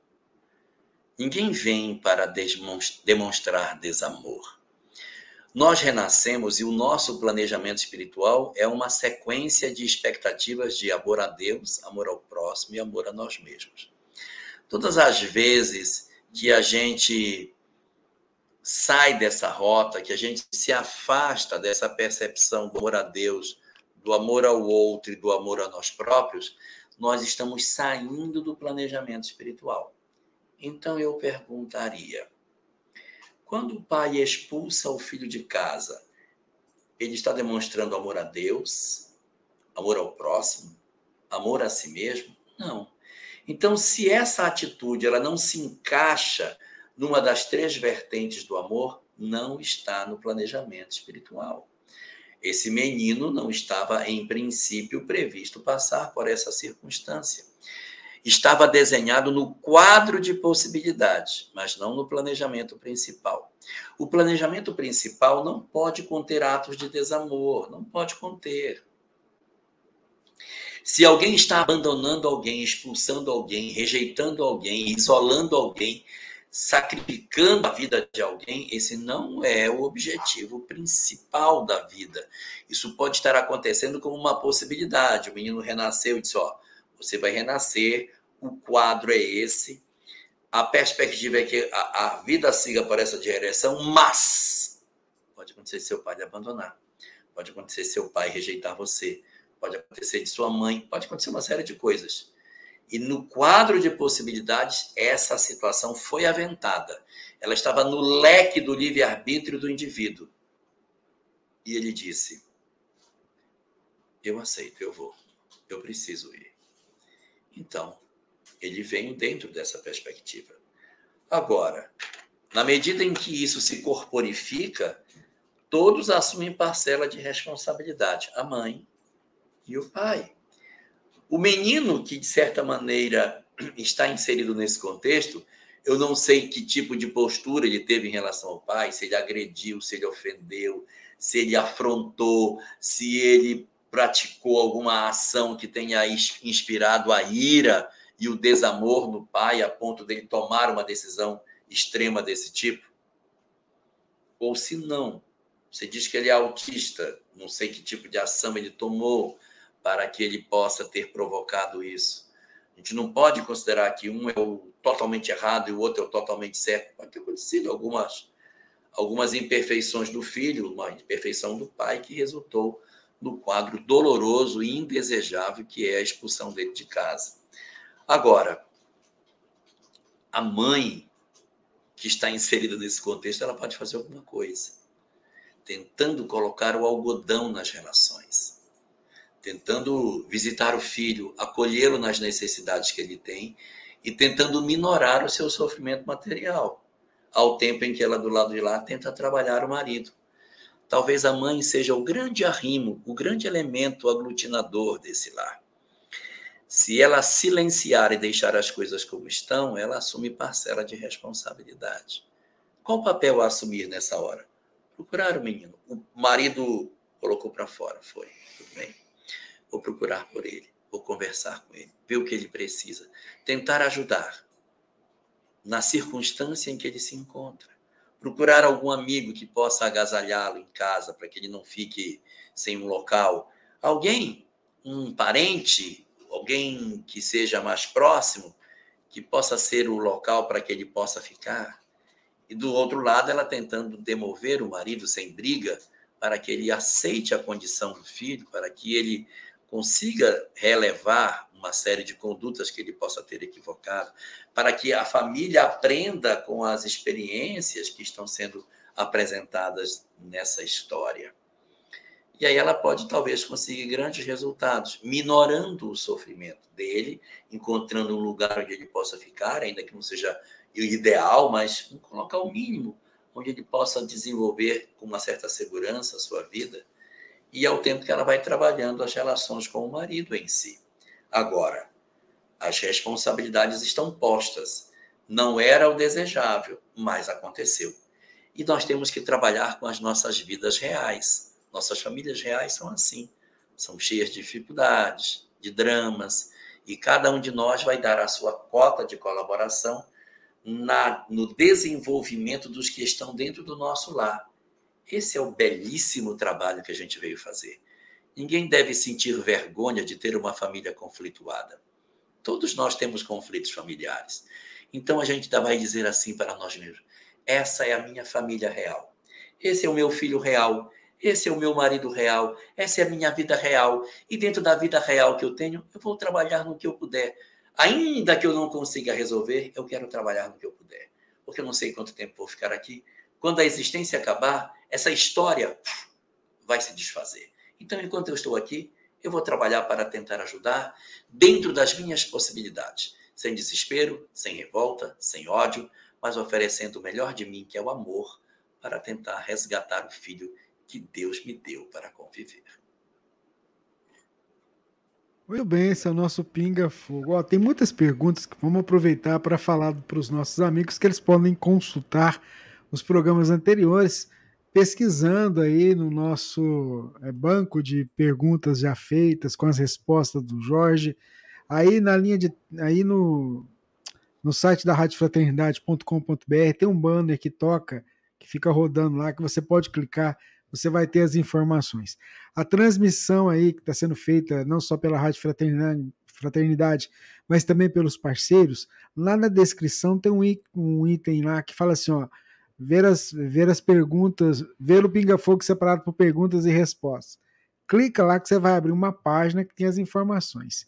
Por exemplo, uma pergunta que chegou aqui para o Jorge falar sobre aquela passagem do escândalo, né? Por exemplo, aí eu fui olhar aqui rapidamente, digitei lá a palavra escândalo. Aí apareceu cinco opções aqui para mim olhar. E aí no programa 86, por exemplo, o Jorge aborda essa questão sobre a necessidade do escândalo, mas ai de quem provocá-lo. Então fica aí a dica para você pesquisar também e ver se aquela resposta que o Jorge deu naquele momento, num pinga-fogo anterior, te completa, te, te satisfaz no entendimento. E aí, se ficou dúvida, pode mandar para cá que aí a gente apresenta para o Jorge, tá bom? Mas a Divina tem uma pergunta para ser feita. Vamos lá. Eu quero dizer é, que eu falei sobre o escândalo agora. Também. Também. Ainda também. É, também. É, a pergunta é de Orlando do Nascimento Costa Filho. Boa noite. Por favor, comente os fenômenos narrados no, em O Novo Testamento considerados miraculosos, considerados considerando a ciência dos fluidos e da magnetização. São tais fenômenos explicados pela ciência? Nós encontramos no livro A Gênese de Allan Kardec dois capítulos para tratar dessa questão. Um é o capítulo 14, que fala dos fluidos, e o outro é o capítulo 15, que fala sobre os milagres de Jesus. No capítulo 14, Kardec vai apresentar a técnica, a parte teórica de como é que os fluidos podem ser manipulados. E no capítulo 15, ele vai mostrar o quê? Os milagres de Jesus e a aplicação desses milagres, desses fluidos, nos milagres que o evangelho narra. Vai aparecer a cura de cegos, a cura de a, a pesca milagrosa, a recuperação de tecidos putrefatos, um conjunto de manifestações, multiplicação dos pães, um conjunto de manifestações de milagres, assim chamados, que Kardec prefere trabalhar com o nome de fatos extraordinários, são apresentados ali nesses dois capítulos. E ali existe, no capítulo 14, toda a teoria, e no capítulo 15, toda a interpretação dessa teoria em cada caso. Uma consulta a esses dois capítulos da Gênesis pode trazer as respostas que a gente precisa, porque estarão os vários fatos extraordinários do Evangelho, cada um deles com a sua específica explicação para cada caso em particular. Muito bem, senhor Jorge Alahá. Vamos lá para mais uma pergunta muito interessante que chegou para a gente, que é a seguinte, ó. É, Elahá, por favor, fala um pouquinho sobre Joana Dark no Espiritismo. Hoje o dia é dado em homenagem a ela pela Igreja Católica, pela sua morte no dia 30 de maio. Lembrando que o Leon Denis tem um livro, né, Jorge, sobre, sobre Joana Dark, né? Se eu não me engano, esse ano é 591 anos da, da morte de, de Joana Dark. Ela era uma moça muito jovem e médium acaba ouvindo os espíritos que orientavam as movimentações do exército francês contra o exército inglês na Guerra dos 100 Anos. E é interessante que a mediunidade dela, o que, que era? Era uma mediunidade que Kardec não, não, não registrou no livro dos médios. Seria uma mediunidade que a gente poderia dizer, mediunidade de GPS o que, que Joana d'Arc fazia? Ela sabia aonde estavam as tropas inimigas. Elas estão ali. Então a gente vai por aqui. Então ela nunca errava, porque ela sabia para onde movimentar as, as tropas para alcançar êxito nas batalhas. Só que num certo momento da história dela, que ela vinha sendo apresentada como alguém que ouvia vozes que lhe dizia para onde ir e era tida como uma referência na França, num, num certo momento da sua história, ela é traída. E ela é ressignificada como sendo uma bruxa. E de uma pessoa de notória autoridade dentro do, do exército francês, ela se converte num, numa pessoa que passa a ser perseguida e acaba indo para a fogueira e sendo queimada jovem, muito jovem ainda. E nessa circunstância a gente vai ter a história de Joana d'Arc. Como bem o, o, o Rubens lembrou, nós temos uma obra escrita por Leon Denis, chamada Joana d'Arc, a médium, na qual ele tenta apresentar Joana como um grande médium e faz uma conexão da história dela com a traição que ela sofreu e toda aquela história em que ela tinha uma visibilidade, foi traída por alguém e experimenta um processo de sofrimento. E ele sugere, sugere que Joana d'Arc seja a reencarnação de Judas Iscariotes. Mas é só Leon Denis que fala isso, nós não temos outros autores reforçando essa mesma tese. E um dos princípios basilares do Espiritismo é a universalidade dos ensinos dos Espíritos. Se é só um que fala, a gente pega guarda e espera a comprovação.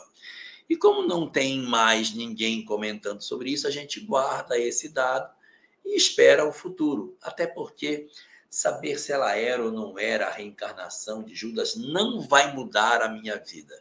Essas curiosidades sobre a vida dos outros em termos de reencarnação não são grandes propósitos do Espiritismo. O Espiritismo não tem por interesse ficar investigando essas questões do mundo espiritual para saber quem era quem, quem deixou de ser, porque isso acaba não nos ajudando muito. A gente existe para cuidar de nós. Deus deu uma alma para cada um, para que cada um cuide da sua e não cuide da dos outros. Nossa tarefa é nos libertarmos através do amor aos outros, mas não querer salvar os outros, que ninguém tem o poder de salvar a ninguém. Nós podemos até falar, mas a gente não tem a capacidade de efetivamente transformar a vida dos outros. O trabalho de transformação é pessoalíssimo e é só o próprio espírito que pode fazer a sua própria libertação espiritual. Então, Joana d'Arc, ela é um grande médium do período da Idade Média, presente na história da França e depois cai em desgraça e é sacrificada. Apresentada na obra Joana, Joana d'Arc, a Médium, de Leon Denis como sendo a reencarnação de Judas, mas a gente guarda isso e espera confirmações posteriores. Por enquanto, o que nos importa mais de perto é olhar as nossas famílias, olhar as nossas próprias vidas e como que o conhecimento do espiritismo pode nos ajudar a sermos melhores a cada dia. Muito bem, Jorge Alahá, esse é o nosso Pinga Fogo, edição número 109. A Divina traz para a gente a próxima pergunta. É da Maristela Araújo. Ela diz o seguinte: Marte é um planeta inferior à Terra, segundo o livro dos Espíritos. Como explicar as mensagens de Humberto de Campo e Maria João de Deus dizendo o contrário? Inclusive, Jorge, tem uma outra pergunta que também é sobre, é sobre justamente o planeta Marte, né? Que tem, é porque a gente tem é, pessoal querendo fazer uma excursão para lá, né? Aqui do, da Terra.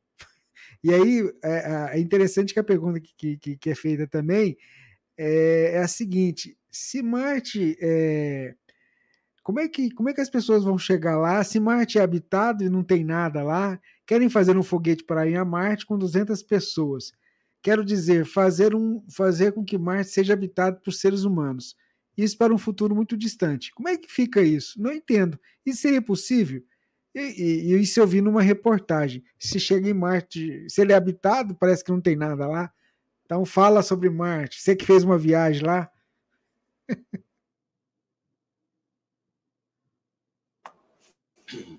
É, realmente existe duas mensagens, uma de Humberto de Campos, que está contida no livro, se não me engano, Reportagens de Além Túmulo, e o outro é um texto que está, previ... está no segunda obra publicada por Chico Xavier, através de Chico, chamada Cartas de uma Morta, em que Maria João de Deus, que é a, a mãe de Chico, dá uma mensagem falando sobre Marte.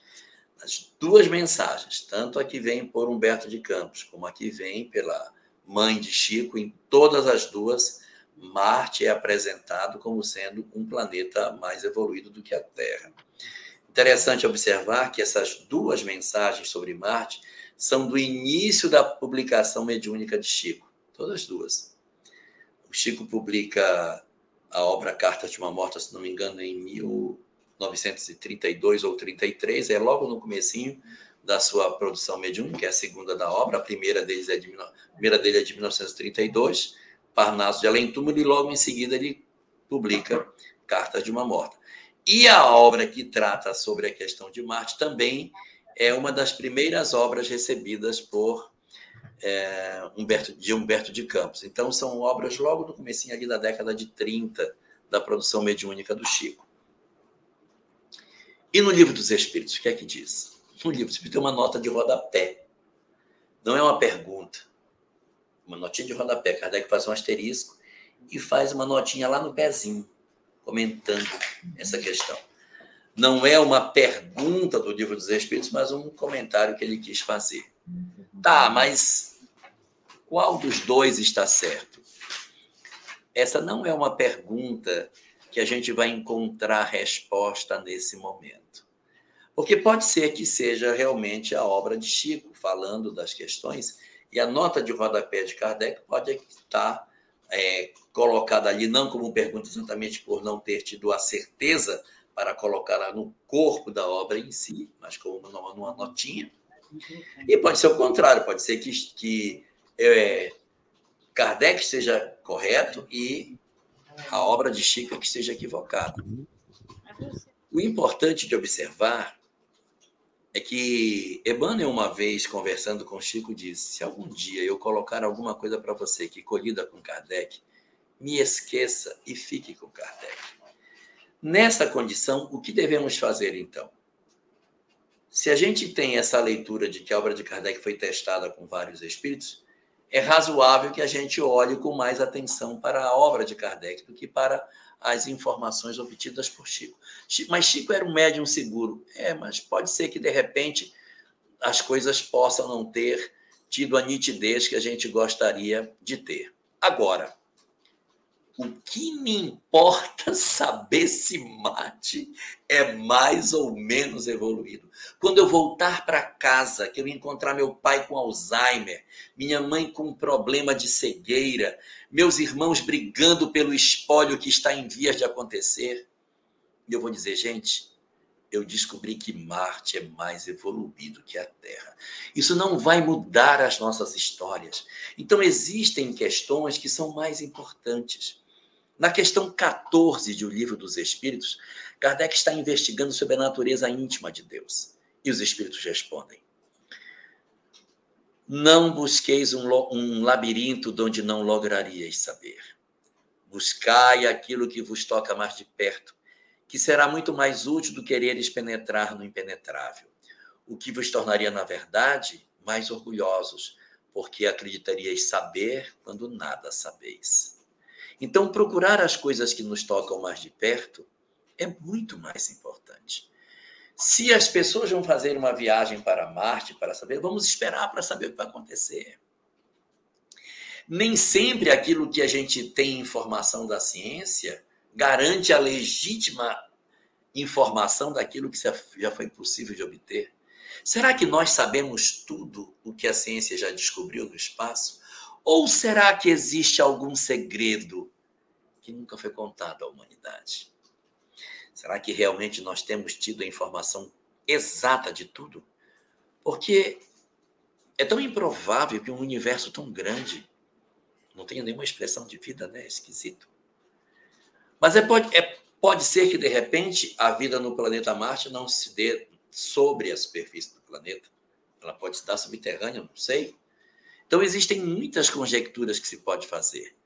E a gente tentar trabalhar esses conceitos acaba saindo do escopo daquilo que o Espiritismo se propõe a fazer.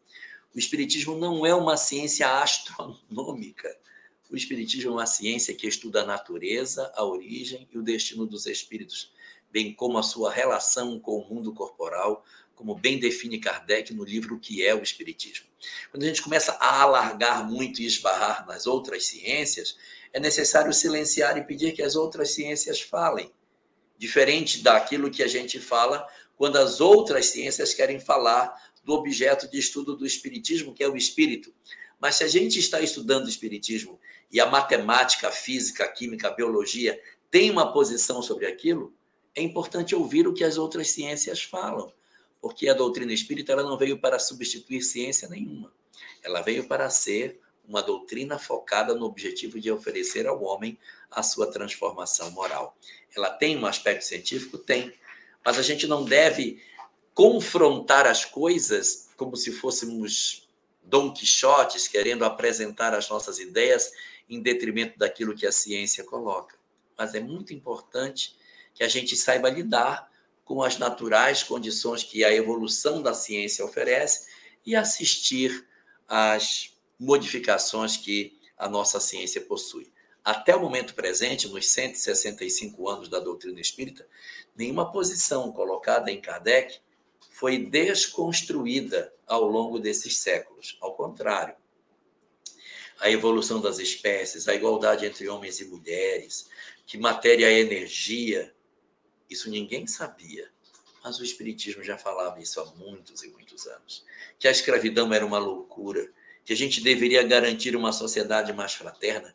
Isso é muito antigo. Até hoje, nada do que tem lá foi mexido.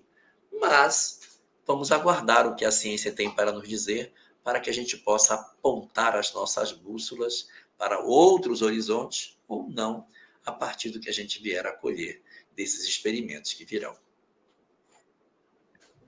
É interessante porque algumas coisas a gente precisa ter tempo mesmo para acontecer. Eu, eu, lembro que nas obras, quando se falava de um disco plateado lá na espiritualidade, de repente ele se materializou aqui no CD, né, DVD. Então tem muita coisa acontecendo aí que a gente vai, com o tempo, descobrindo. Igual uma pergunta existe que chegou aqui. Ah, existe, existe uma imagem na obra de André Luiz, é muito recorrente que eles colocam a mão assim na cabeça do André Luiz e ele começa a ver o fluxo sanguíneo passando, as hemácias passando dentro, da, dentro dos vasos sanguíneos e o processo das, das bactérias. Isso aparece em muitas obras. Esse, mas como que o cara vai ter essa visão macroscópica? Isso aí é muito louco, ninguém vai conseguir fazer isso. Isso em 1940 era falado, na década de 40, década de 50. Aí você assiste hoje na televisão uma série de documentários que tem, que você vê os vasos sanguíneos e as hemácias passando dentro dos vasos. Digo, ei, André Luiz, você não tem jeito mesmo. Então é assim, tem que esperar um pouquinho para as coisas acontecerem sem ansiedade e sabendo que o propósito do Espiritismo é a transformação moral do homem. É, olha aqui esse trabalho que a gente está fazendo aqui, ó. O Jorge está lá em Porto Velho, nós estamos no Triângulo Mineiro em Berlândia utilizando a tecnologia. Se você voltar, isso aqui nunca seria imaginado no tempo, algum tempo atrás. E falando nisso, a próxima pergunta também é muito interessante, porque é um tema que está em voga agora, né? Será que o Jorge pode falar algo sobre esse multiverso que tanto se fala hoje? É, na verdade, o que, é que acontece? Hoje a ciência tem avançado nessas discussões sobre universos paralelos. Porque quando a gente fala assim, universo, o universo é infinito. Ele é infinito, mas ele é uni, só é um. É universo. É uma coisa só, sem limite, criado por Deus. Como se, de repente, nós pudéssemos comparar o universo como se ele fosse uma folha de papel, não é? Uma folha de papel. Então, isso aqui é o universo. Ele é imenso, mas ele é um só. Agora imagine o multiverso como se eu tivesse outras folhas de papel atravessando essa folha e mais uma outra folha. Então, imagine como se fosse um livro aberto que você toma você toma como se fosse um universo. E você abre e você vê dimensões e mais dimensões distintas, isso é um multiverso. Cada condições aqui apresentadas, cada um deles cada nave seria um universo distinto. E a fusão de todos eles constituiriam, constituiriam o multiverso. Então, esses conceitos eles têm surgido hoje na física, tentando explicar que, na verdade, a gente não tem só essa expressão de vida, que nós viveríamos dentro de um, um único universo, mas outros universos interagiriam em outras dimensões com o nosso. São ideias teóricas que a física coloca e que, de certa maneira, a gente precisa é, trabalhar isso no campo das teorias. Ah, então, quer dizer que existem outras dimensões que, além daquilo que a gente enxerga, existe uma outra dimensão de vida que atravessa a nossa. Então, você tem várias possibilidades de existência no mesmo lugar, que na, no mesmo lugar onde eu estou, eu posso ter uma outra dimensão, uma outra realidade. Então, há uma, uma revisão muito profunda dos nossos conceitos, além do que é, a nossa própria, o nosso próprio entendimento sobre o que seja micro e macrocosmos às vezes também leva a algumas reflexões bastante interessantes. Existem algumas pessoas que pensam, falando que pensam, observem. O átomo, ele é o que? Um, um próton, um núcleo com uma eletrosfera em volta dele. E uma galáxia tem mais ou menos a mesma estrutura. Ela é uma estrutura nuclear central com uma multidão de de estrelas em derredor, formando a galáxia. Olhando a similaridade de um átomo com uma galáxia, há aqueles que dizem que também é, quem garante que a nossa galáxia não é um átomo de um macrocosmos muito maior do que esse e que nós seríamos na verdade uma pequenina parcela de uma vida muito maior e que cada átomo que é uma verdade, uma galáxia de uma outra dimensão mais embaixo. Então, existe uma série de teorias que surgem mostrando um, um desdobrar infinito do que seja a vida. Então, essas leituras do, do, do sentimento do universo, elas serão sempre conjecturas que são formadas a partir de teses que as pessoas propõem, porque o universo é sempre muito fascinante. Por ele ser considerado infinito, então a gente fica olhando as potencialidades incomensuráveis que existem. Então, se um universo a gente já não consegue imaginar ele sendo infinito, que dirá um multiverso com várias dimensões e essas camadas de desenvolvimento de galáxias serem átomos e átomos serem galáxias de outras dimensões diferentes, o quanto a vida se transforma numa coisa inimaginável na medida que a gente avança por essa direção.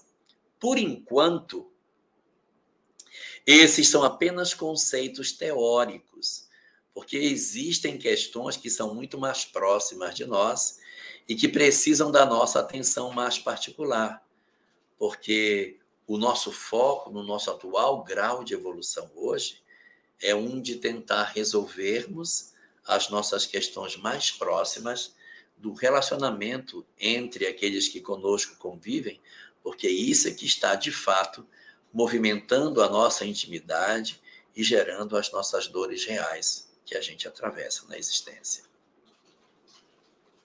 O tempo vai nos guiando, né, Jorge? As coisas vão, vão acontecendo, né? Mas a Divina, a Divina traz para a gente aqui a próxima pergunta, Divina. É, a próxima pergunta é de Irineu Granato. Meu Quais Deus, Irineu Granato, rapaz! Um abraço, oh, meu irmão. Seja muito bem-vindo. É, quais os ensinamentos que estão por trás das curas físicas de Jesus? Todos os beneficiados pelas mãos e toque do Cristo desencarnaram. Os beneficiados aí tá entre aspas, viu? Ah, Irineu, quando a gente consulta a multiplicação dos pães narrada no Evangelho de Mateus, no capítulo 15, e a primeira das multiplicações, que está no capítulo 14, ele faz duas multiplicações, uma no capítulo 14, outra no capítulo 15.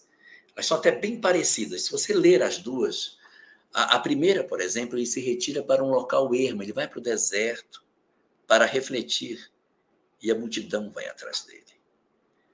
Ele foi para o deserto porque ele recebeu notícia da desencarnação de João o Batista.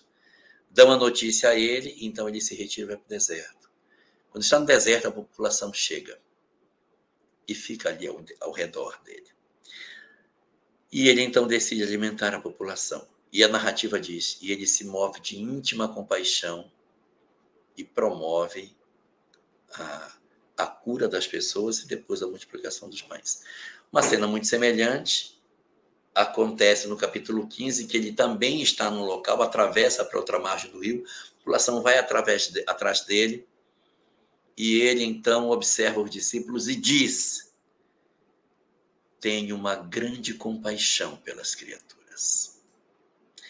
E os discípulos do Senhor, faz três dias que eles andam atrás do Senhor. Eles estão há três dias caminhando. E o que o Cristo faz quando ele percebe essas pessoas caminhando em torno dele? Diz os evangelistas nessas duas circunstâncias, tanto a primeira como a segunda. Ele cura as pessoas que estavam ali. Ele cura. Depois ele multiplica os pães, mas primeiro ele cura. Porque, na verdade, é, esse fenômeno de cura que ele vai exercer é fruto da sua própria misericórdia. E aí você pergunta, mas por que, ele curava? Era o grande instrumento para atrair as pessoas a ele. Se ele pregasse sua doutrina, mas não oferecesse aos homens o que eles mais valorizavam, que era a saúde física, ele dificilmente teria conseguido atingir tantas pessoas.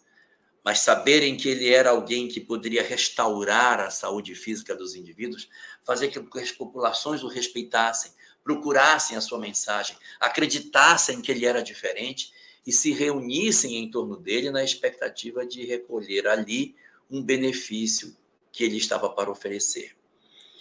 Existe, entretanto, um, um, conto narrado em uma das obras do irmão X, eu não vou lembrar agora o nome dela, em que os discípulos procuram por ele e Senhor, a gente queria propor uma mudança no seu trabalho. A gente está vendo que o Senhor é, prega muito para as pessoas, prega, prega, prega, e só no final o Senhor cura. Por que o Senhor não faz ao contrário? de manhã cedo você já sai, já cura todo mundo, eles vão ficar impressionados com a cura e depois você vai em seu prédio. Esse Pedro não vai funcionar, não vai funcionar. Senhor, só um dia, vamos fazer só um dia.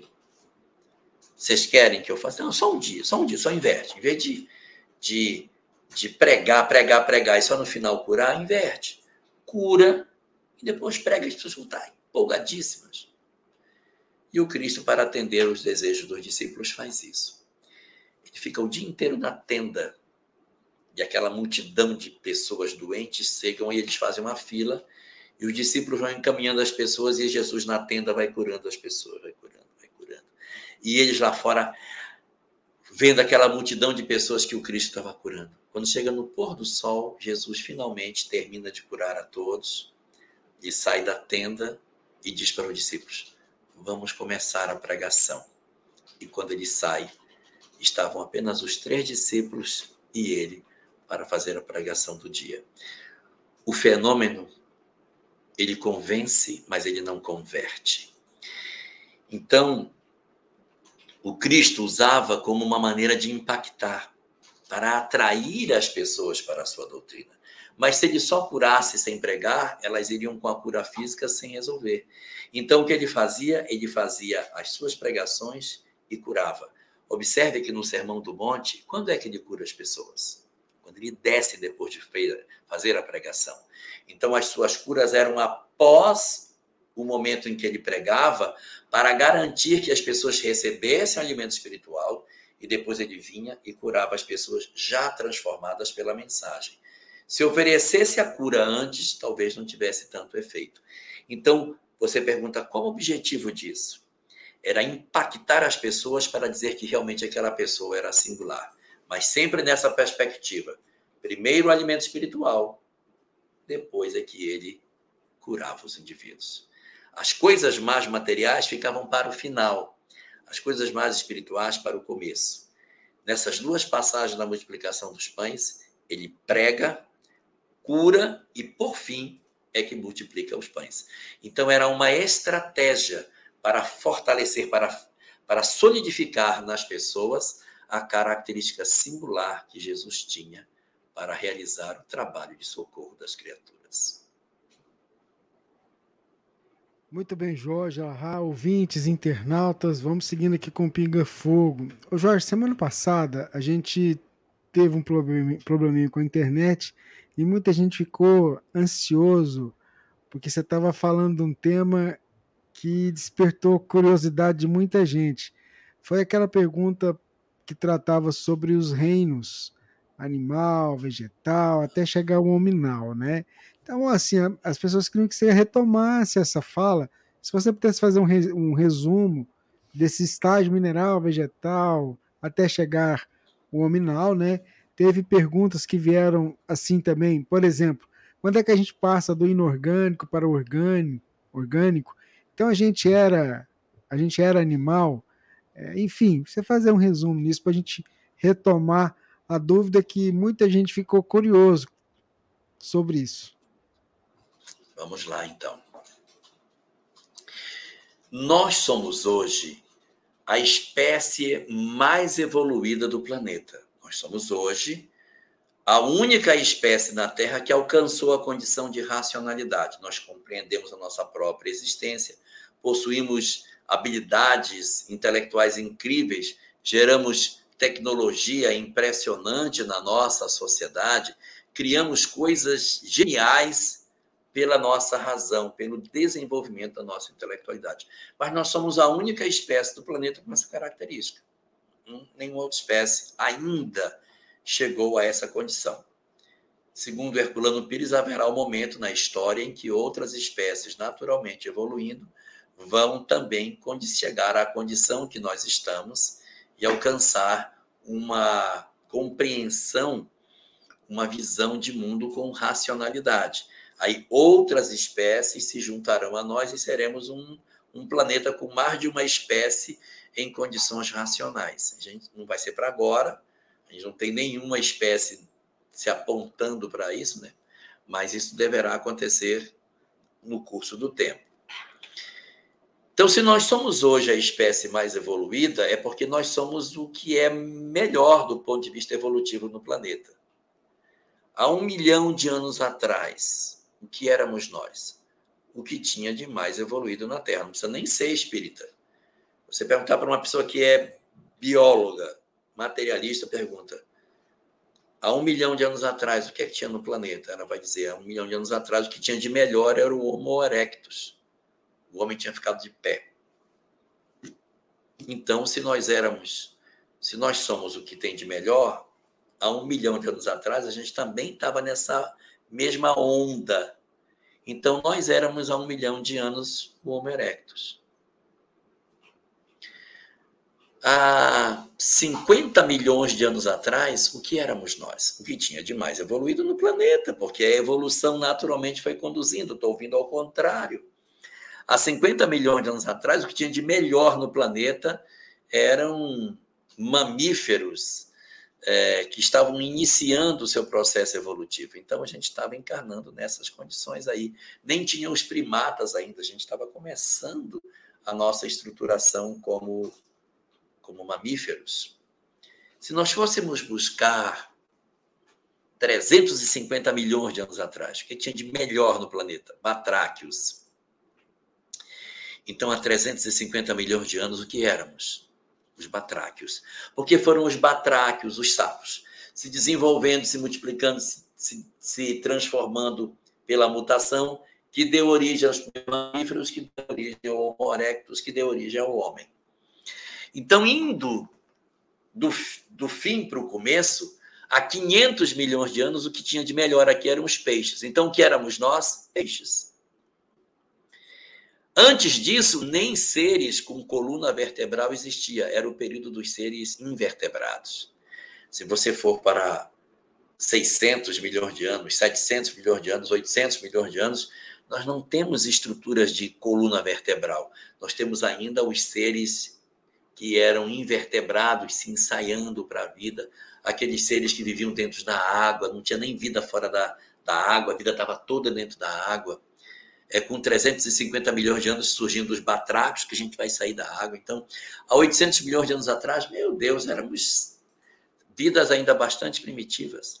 Há um bi, eu disse bi, bilhão, B de batata, há um bilhão de anos atrás, o que era que tinha de mais evoluído na Terra? As primeiras células estavam se formando. Então, o que éramos nós? As células das algas que estavam se formando. Há um bilhão de anos atrás.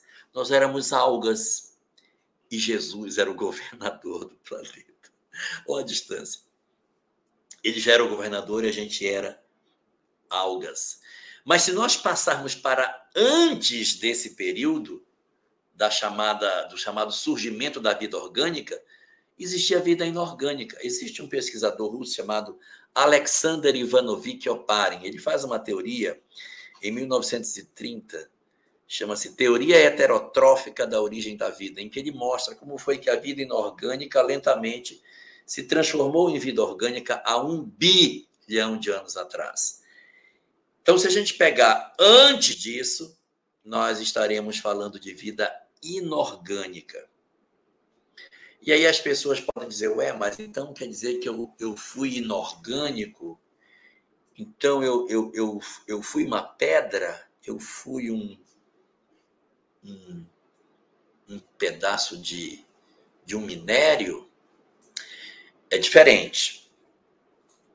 Nos seres orgânicos, o espírito encarna, porque os seres orgânicos nascem, crescem, se reproduzem e morrem. Então, quando acontece a vida orgânica, o espírito se assenhora daquela estrutura, ele vitaliza aquela estrutura, dá vida a ela e ele vai ter um experimento até a desencarnação que ele passa para outro. A pedra não tem vida, vida orgânica. Então, não dá para que o espírito, não dá para que o espírito ele experimente num, numa vida inorgânica, ele não vai encarnar. A gente só chama de espírito quando chega no homem. Tudo que está para trás do homem a gente chama de princípio espiritual.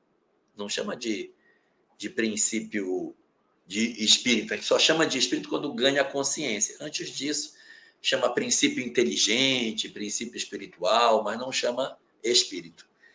Então, todas as etapas é, animais, vegetais que a gente tem são todas etapas de princípio inteligente, não como espírito. Não é um espírito que raciocina, meu Deus, estou numa pedra, o que será de mim aqui na pedra? Não, ele não está pensando e não tem consciência. Ele ainda é uma estrutura muito primitiva.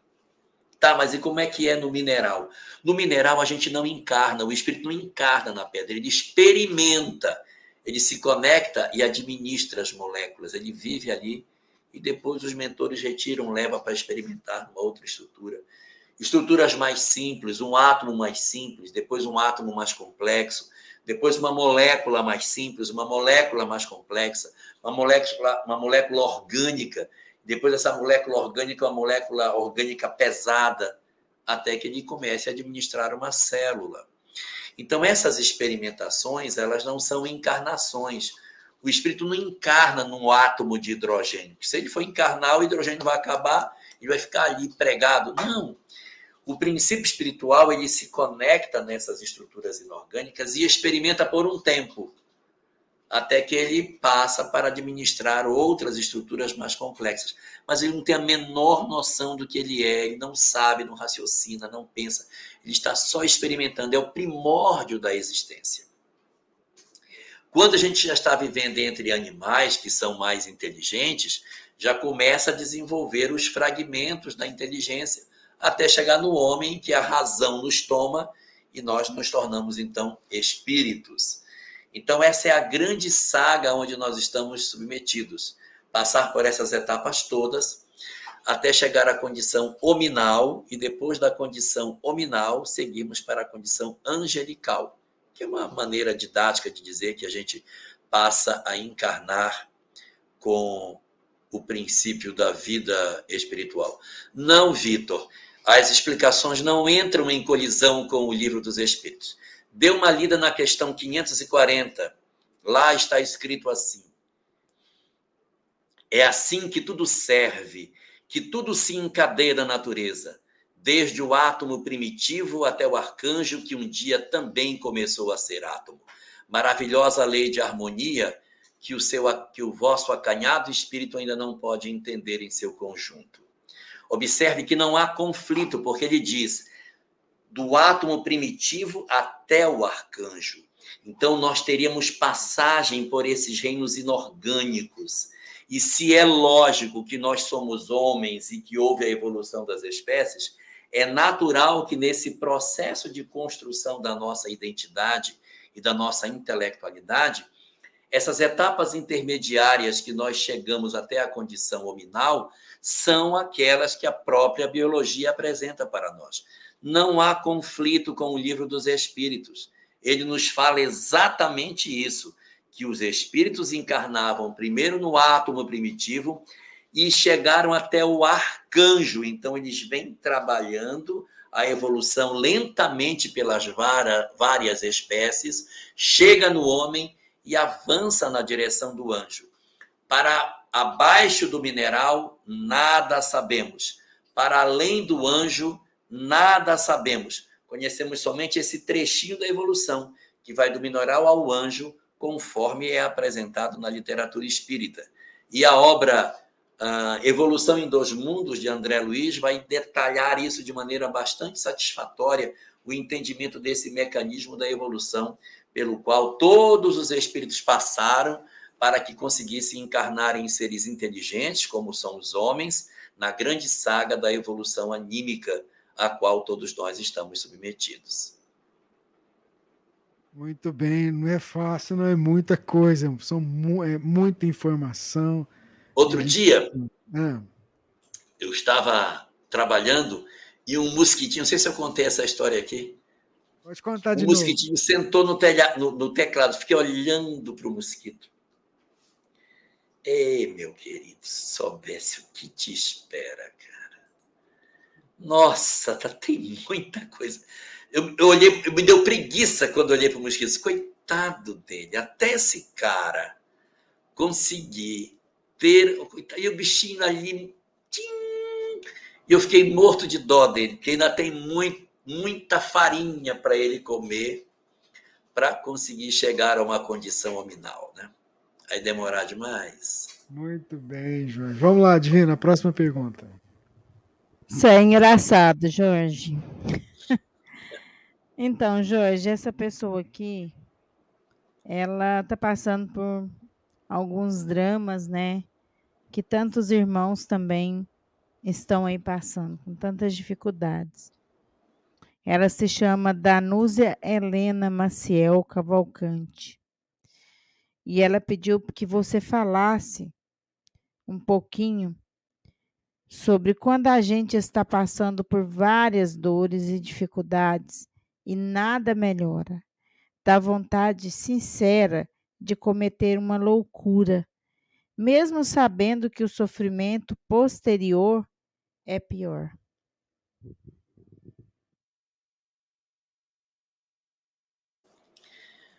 Às vezes, diante das dificuldades que a vida nos oferece, o peso é muito grande e a gente pode sentir sim fragilidades. E alguns de nós pode sentir o desejo de fugir, desaparecer.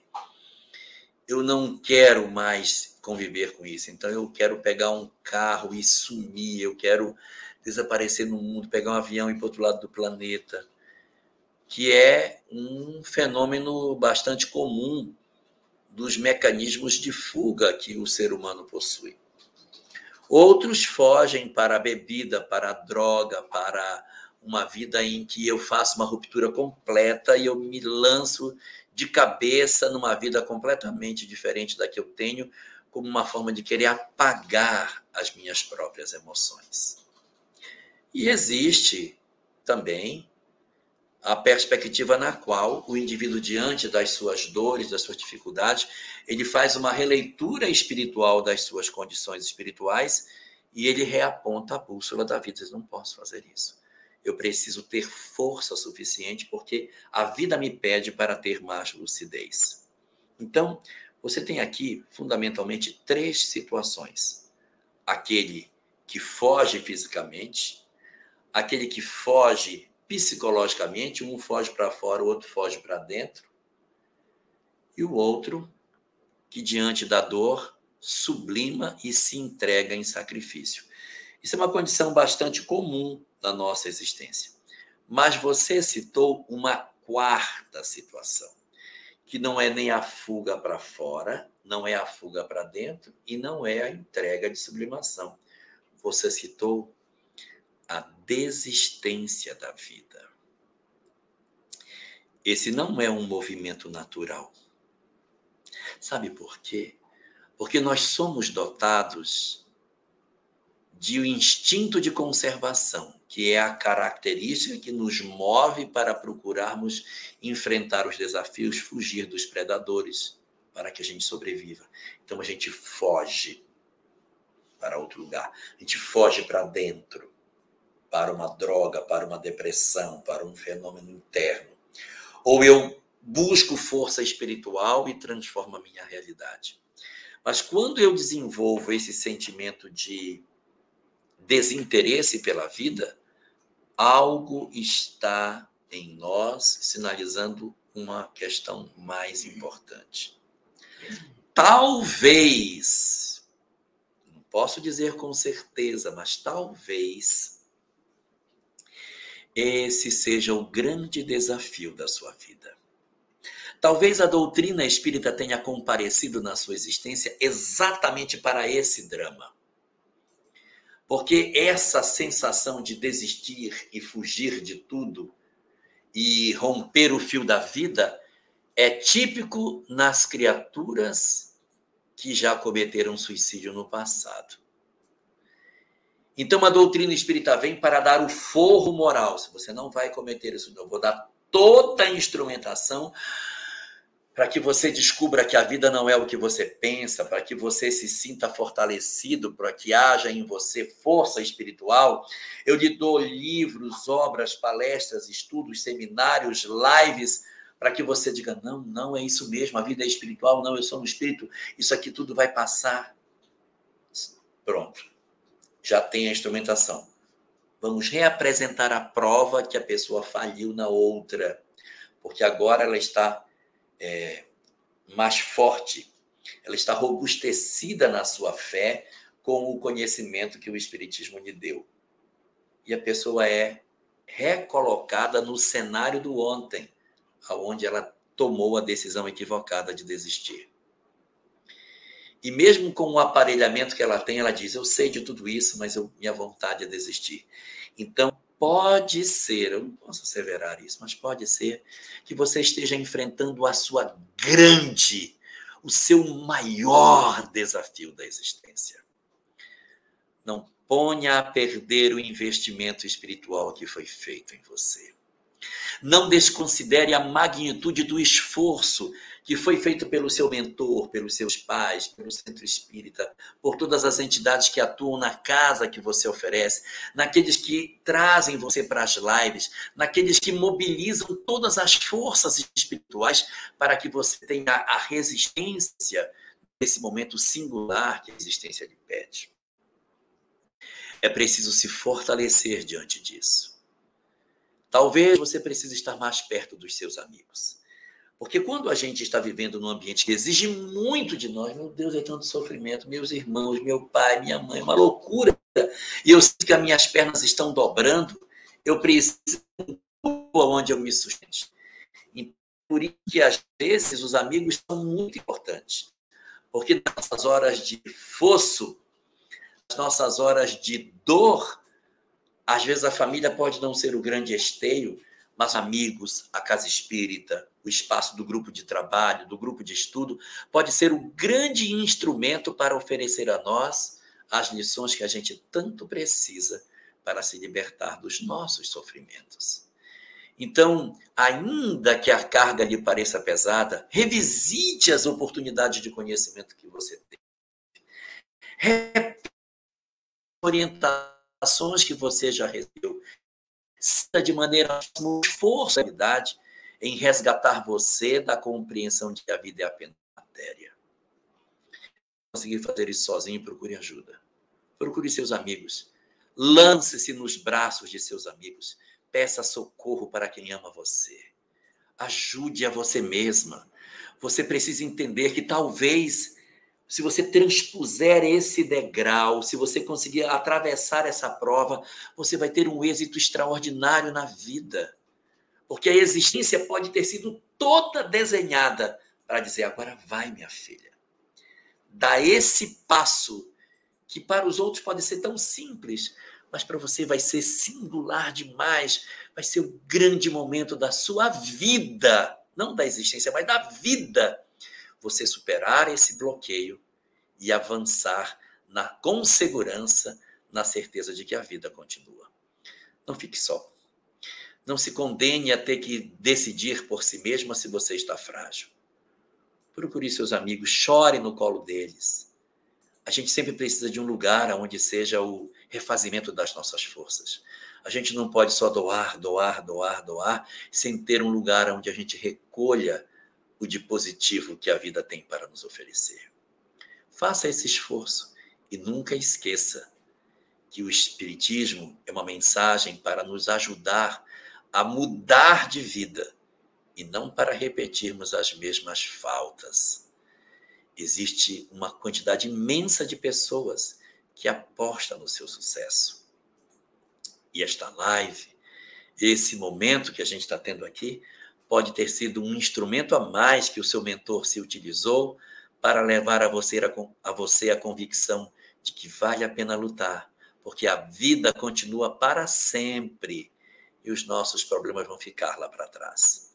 Já tivemos tantas famílias difíceis na Idade Média, na Idade Antiga, na época do Brasil colônia, Todos os dramas familiares ficaram para trás. As, os conflitos ficaram todos para trás. Só sobrou nós. Mas as histórias, todas ficaram. Essa também vai passar. Considere que isso é só uma etapa. Que você é imortal, vai seguir para adiante e precisa ter sucesso para garantir a felicidade que todos aqueles que amam você querem que você alcance, para que você seja também muito feliz.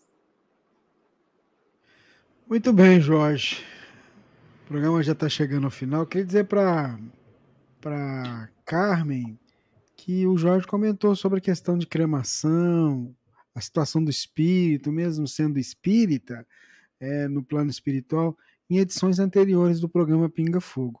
A gente recebe aqui cerca de 100, 110 perguntas por programa. Então, às vezes, nós não conseguimos trazer todas as, fazer todas as perguntas num programa só dia virá que a gente vai fazer um pinga-fogo para responder todas as perguntas, um corujão. Mas enquanto isso não acontece. Corujão mais cedo. não, um corujão do ponto de vista. Assim, um dia. A gente passa um dia fazendo um pinga-fogo, né? um final de semana aí. Mas assim, é, tá aqui, é, são várias perguntas, e a gente, assim, é, sem contar as que chegam na hora do programa, pelo WhatsApp, aqui no chat mesmo, e vindo dos vários canais, e a gente não consegue contemplar todas. Então a gente pede desculpa, pede paciência, mas aos poucos a gente vai tentando levar para vocês esclarecimento à luz da doutrina espírita. Vamos orar?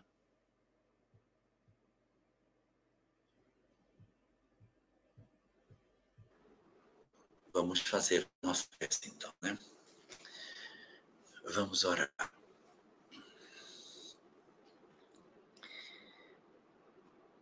Senhor dos nossos corações, nossas almas aflitas e tão carentes necessitam tanto do teu amor para que possam superar os momentos dolorosos que tantas vezes atravessamos e que muitas vezes não conseguimos forças para atravessá-los de maneira serena. Nossos corações, amargurados pelas dores que se aproximam de nós, muitas vezes sentem o peso do amargor da existência e tombam desfalecidos na sensação equivocada de que nos encontramos sozinhos. É por isso que te buscamos na prece, Senhor, para encontrar em Ti a força que ainda não temos, para que Tu deposites nas nossas almas o quinhão de coragem espiritual que ainda nos falta e que nos impede de nos percebermos como almas imortais a caminho da felicidade. Deixa-nos assim, ó Senhor da vida, nos banharmos na luz que tu derramas sobre as nossas almas, para que as nossas fragilidades e a nossa pequenez de espírito se dissolva diante da imensidão de amor que tu derramas sobre todos nós, os teus filhos. Ajuda-nos assim, ó Senhor de todas as coisas para que, mesmo diante das nossas dificuldades, dos nossos aparentes fracassos, que nós consigamos ouvir a tua voz a nos dizer para perseverar um tanto mais, para não desistirmos de nós próprios, para não desistirmos do esforço na tentativa de resgatar aqueles que tu nos ofereceste, para que nós, de alguma forma, pudéssemos influenciá-los para que também despertassem para a tua presença nas suas vidas. É por isso, Senhor, pelos nossos corações que sangram, pelos nossos lares em desalinho, pelos nossos parentes equivocados, pelos nossos filhos que se encontram perdidos, pelos nossos relacionamentos conjugais que adoeceram, pelos nossos relacionamentos com os nossos pais que se tornaram doentes, por todos os dramas que a vida nos trouxe, nós apresentamos essas dores diante de ti e te rogamos, fortalece em nós, ó Senhor da vida, o dom de resgatar em nossas almas a compreensão da imortalidade que está querendo se apagar dentro de nós. Não deixa que esqueçamos que somos teus filhos imortais, que tu, Senhor, tens o poder sobre todas as coisas e que nos trouxeste a este mundo para que convivêssemos na realidade que estamos, na família em que tu nos depositaste no corpo que tu nos deste, no espaço psicológico em que nos movimentamos, porque disso precisamos para aprender a crescer e a desenvolver as nossas potencialidades espirituais. Não deixe assim, Senhor, que as dores passageiras do mundo contaminem a certeza do teu amor por nós, contaminem a certeza de que tu nos cuidas, de que tu nos proteges, de que a luz infinita da tua misericórdia, derramada sobre as nossas vidas, há de nos conceder a força que precisamos para que nós amanhã tenhamos cada vez ainda mais coragem de olhar para os nossos entes queridos e enxergar neles as possibilidades que tu nos dás para que nós consigamos ser melhores através do esforço, da renúncia, do sacrifício e do amor na expectativa de torná-los melhores a cada dia, assim como a nós.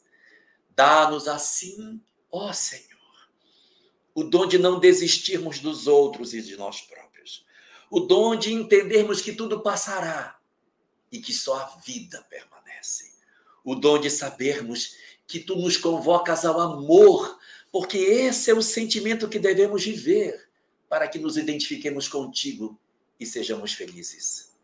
Ajuda-nos assim nesse propósito divino e derrama o teu amor, Senhor, não somente sobre nós, mas sobre todos os teus filhos no planeta, derramando as tuas bênçãos sobre todos os espaços do planeta, entre os encarnados e os desencarnados. Que a tua luz se derrame por sobre toda a tua criação e que, envolvidos na luz que tu representas nas nossas vidas, nós possamos nos agasalhar em paz, nos teus braços serenos, nos confiando inteiramente aos teus cuidados na certeza de que tu nos velas, de que tu nos guardas, de que tudo passará e que só permanecerá em nós a tua paz, o teu amor e a tua misericórdia sobre as nossas vidas. É por essa compreensão que nós te rendemos graças, Senhor, e pedimos que tu nos abençoes e que nos guardes hoje e para todo sempre sob a tua proteção e infinita misericórdia. Muito bem, Jorge. Os nossos internautas, a nossa eterna gratidão. E vamos lá, né, Divina? Seu boa noite. Gente, boa noite. Boa noite a todos. Que possamos é, esquecer um pouquinho, né, das dificuldades, dos problemas do dia a dia. Não tá fácil, minha gente. Não tá fácil. Não tá fácil para ninguém. Fora as perturbações, né, do cotidiano. Mas vamos ser fortes. Jesus nos carrega nos braços. Boa noite a todos vocês, ao Jorge, né, pela, pelo carinho de nos ajudar com o Pinga Fogo, ao Rubens, a todos vocês. Um beijo no coração. Se você estiver triste, você lembra do Jorge, fala assim: Boa noite, gente!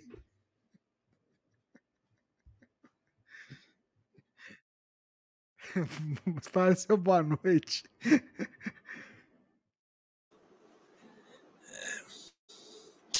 Uma boa noite para todos nós, que Deus nos abençoe, nos proteja, nos dê bastante instruções de como decidir com acerto na semana que se aproxima. E que semana que vem, se Deus permitir, a gente esteja mais uma vez aqui para estudar e compreender melhor as nossas próprias vidas. Muita paz para todo mundo. Não desista. Persista. A gente vai vencer. Muita paz para todo mundo. Fiquem com Deus. Jesus é conosco sempre. Tá bom? Tchau, tchau para todo mundo. Fica com Deus. Grande abraço. Esteja sempre em contato com o bem. No site e no aplicativo da Web Rádio Fraternidade, você encontra orações diárias, palestras e estudos que te sintonizarão com os ensinos do Cristo.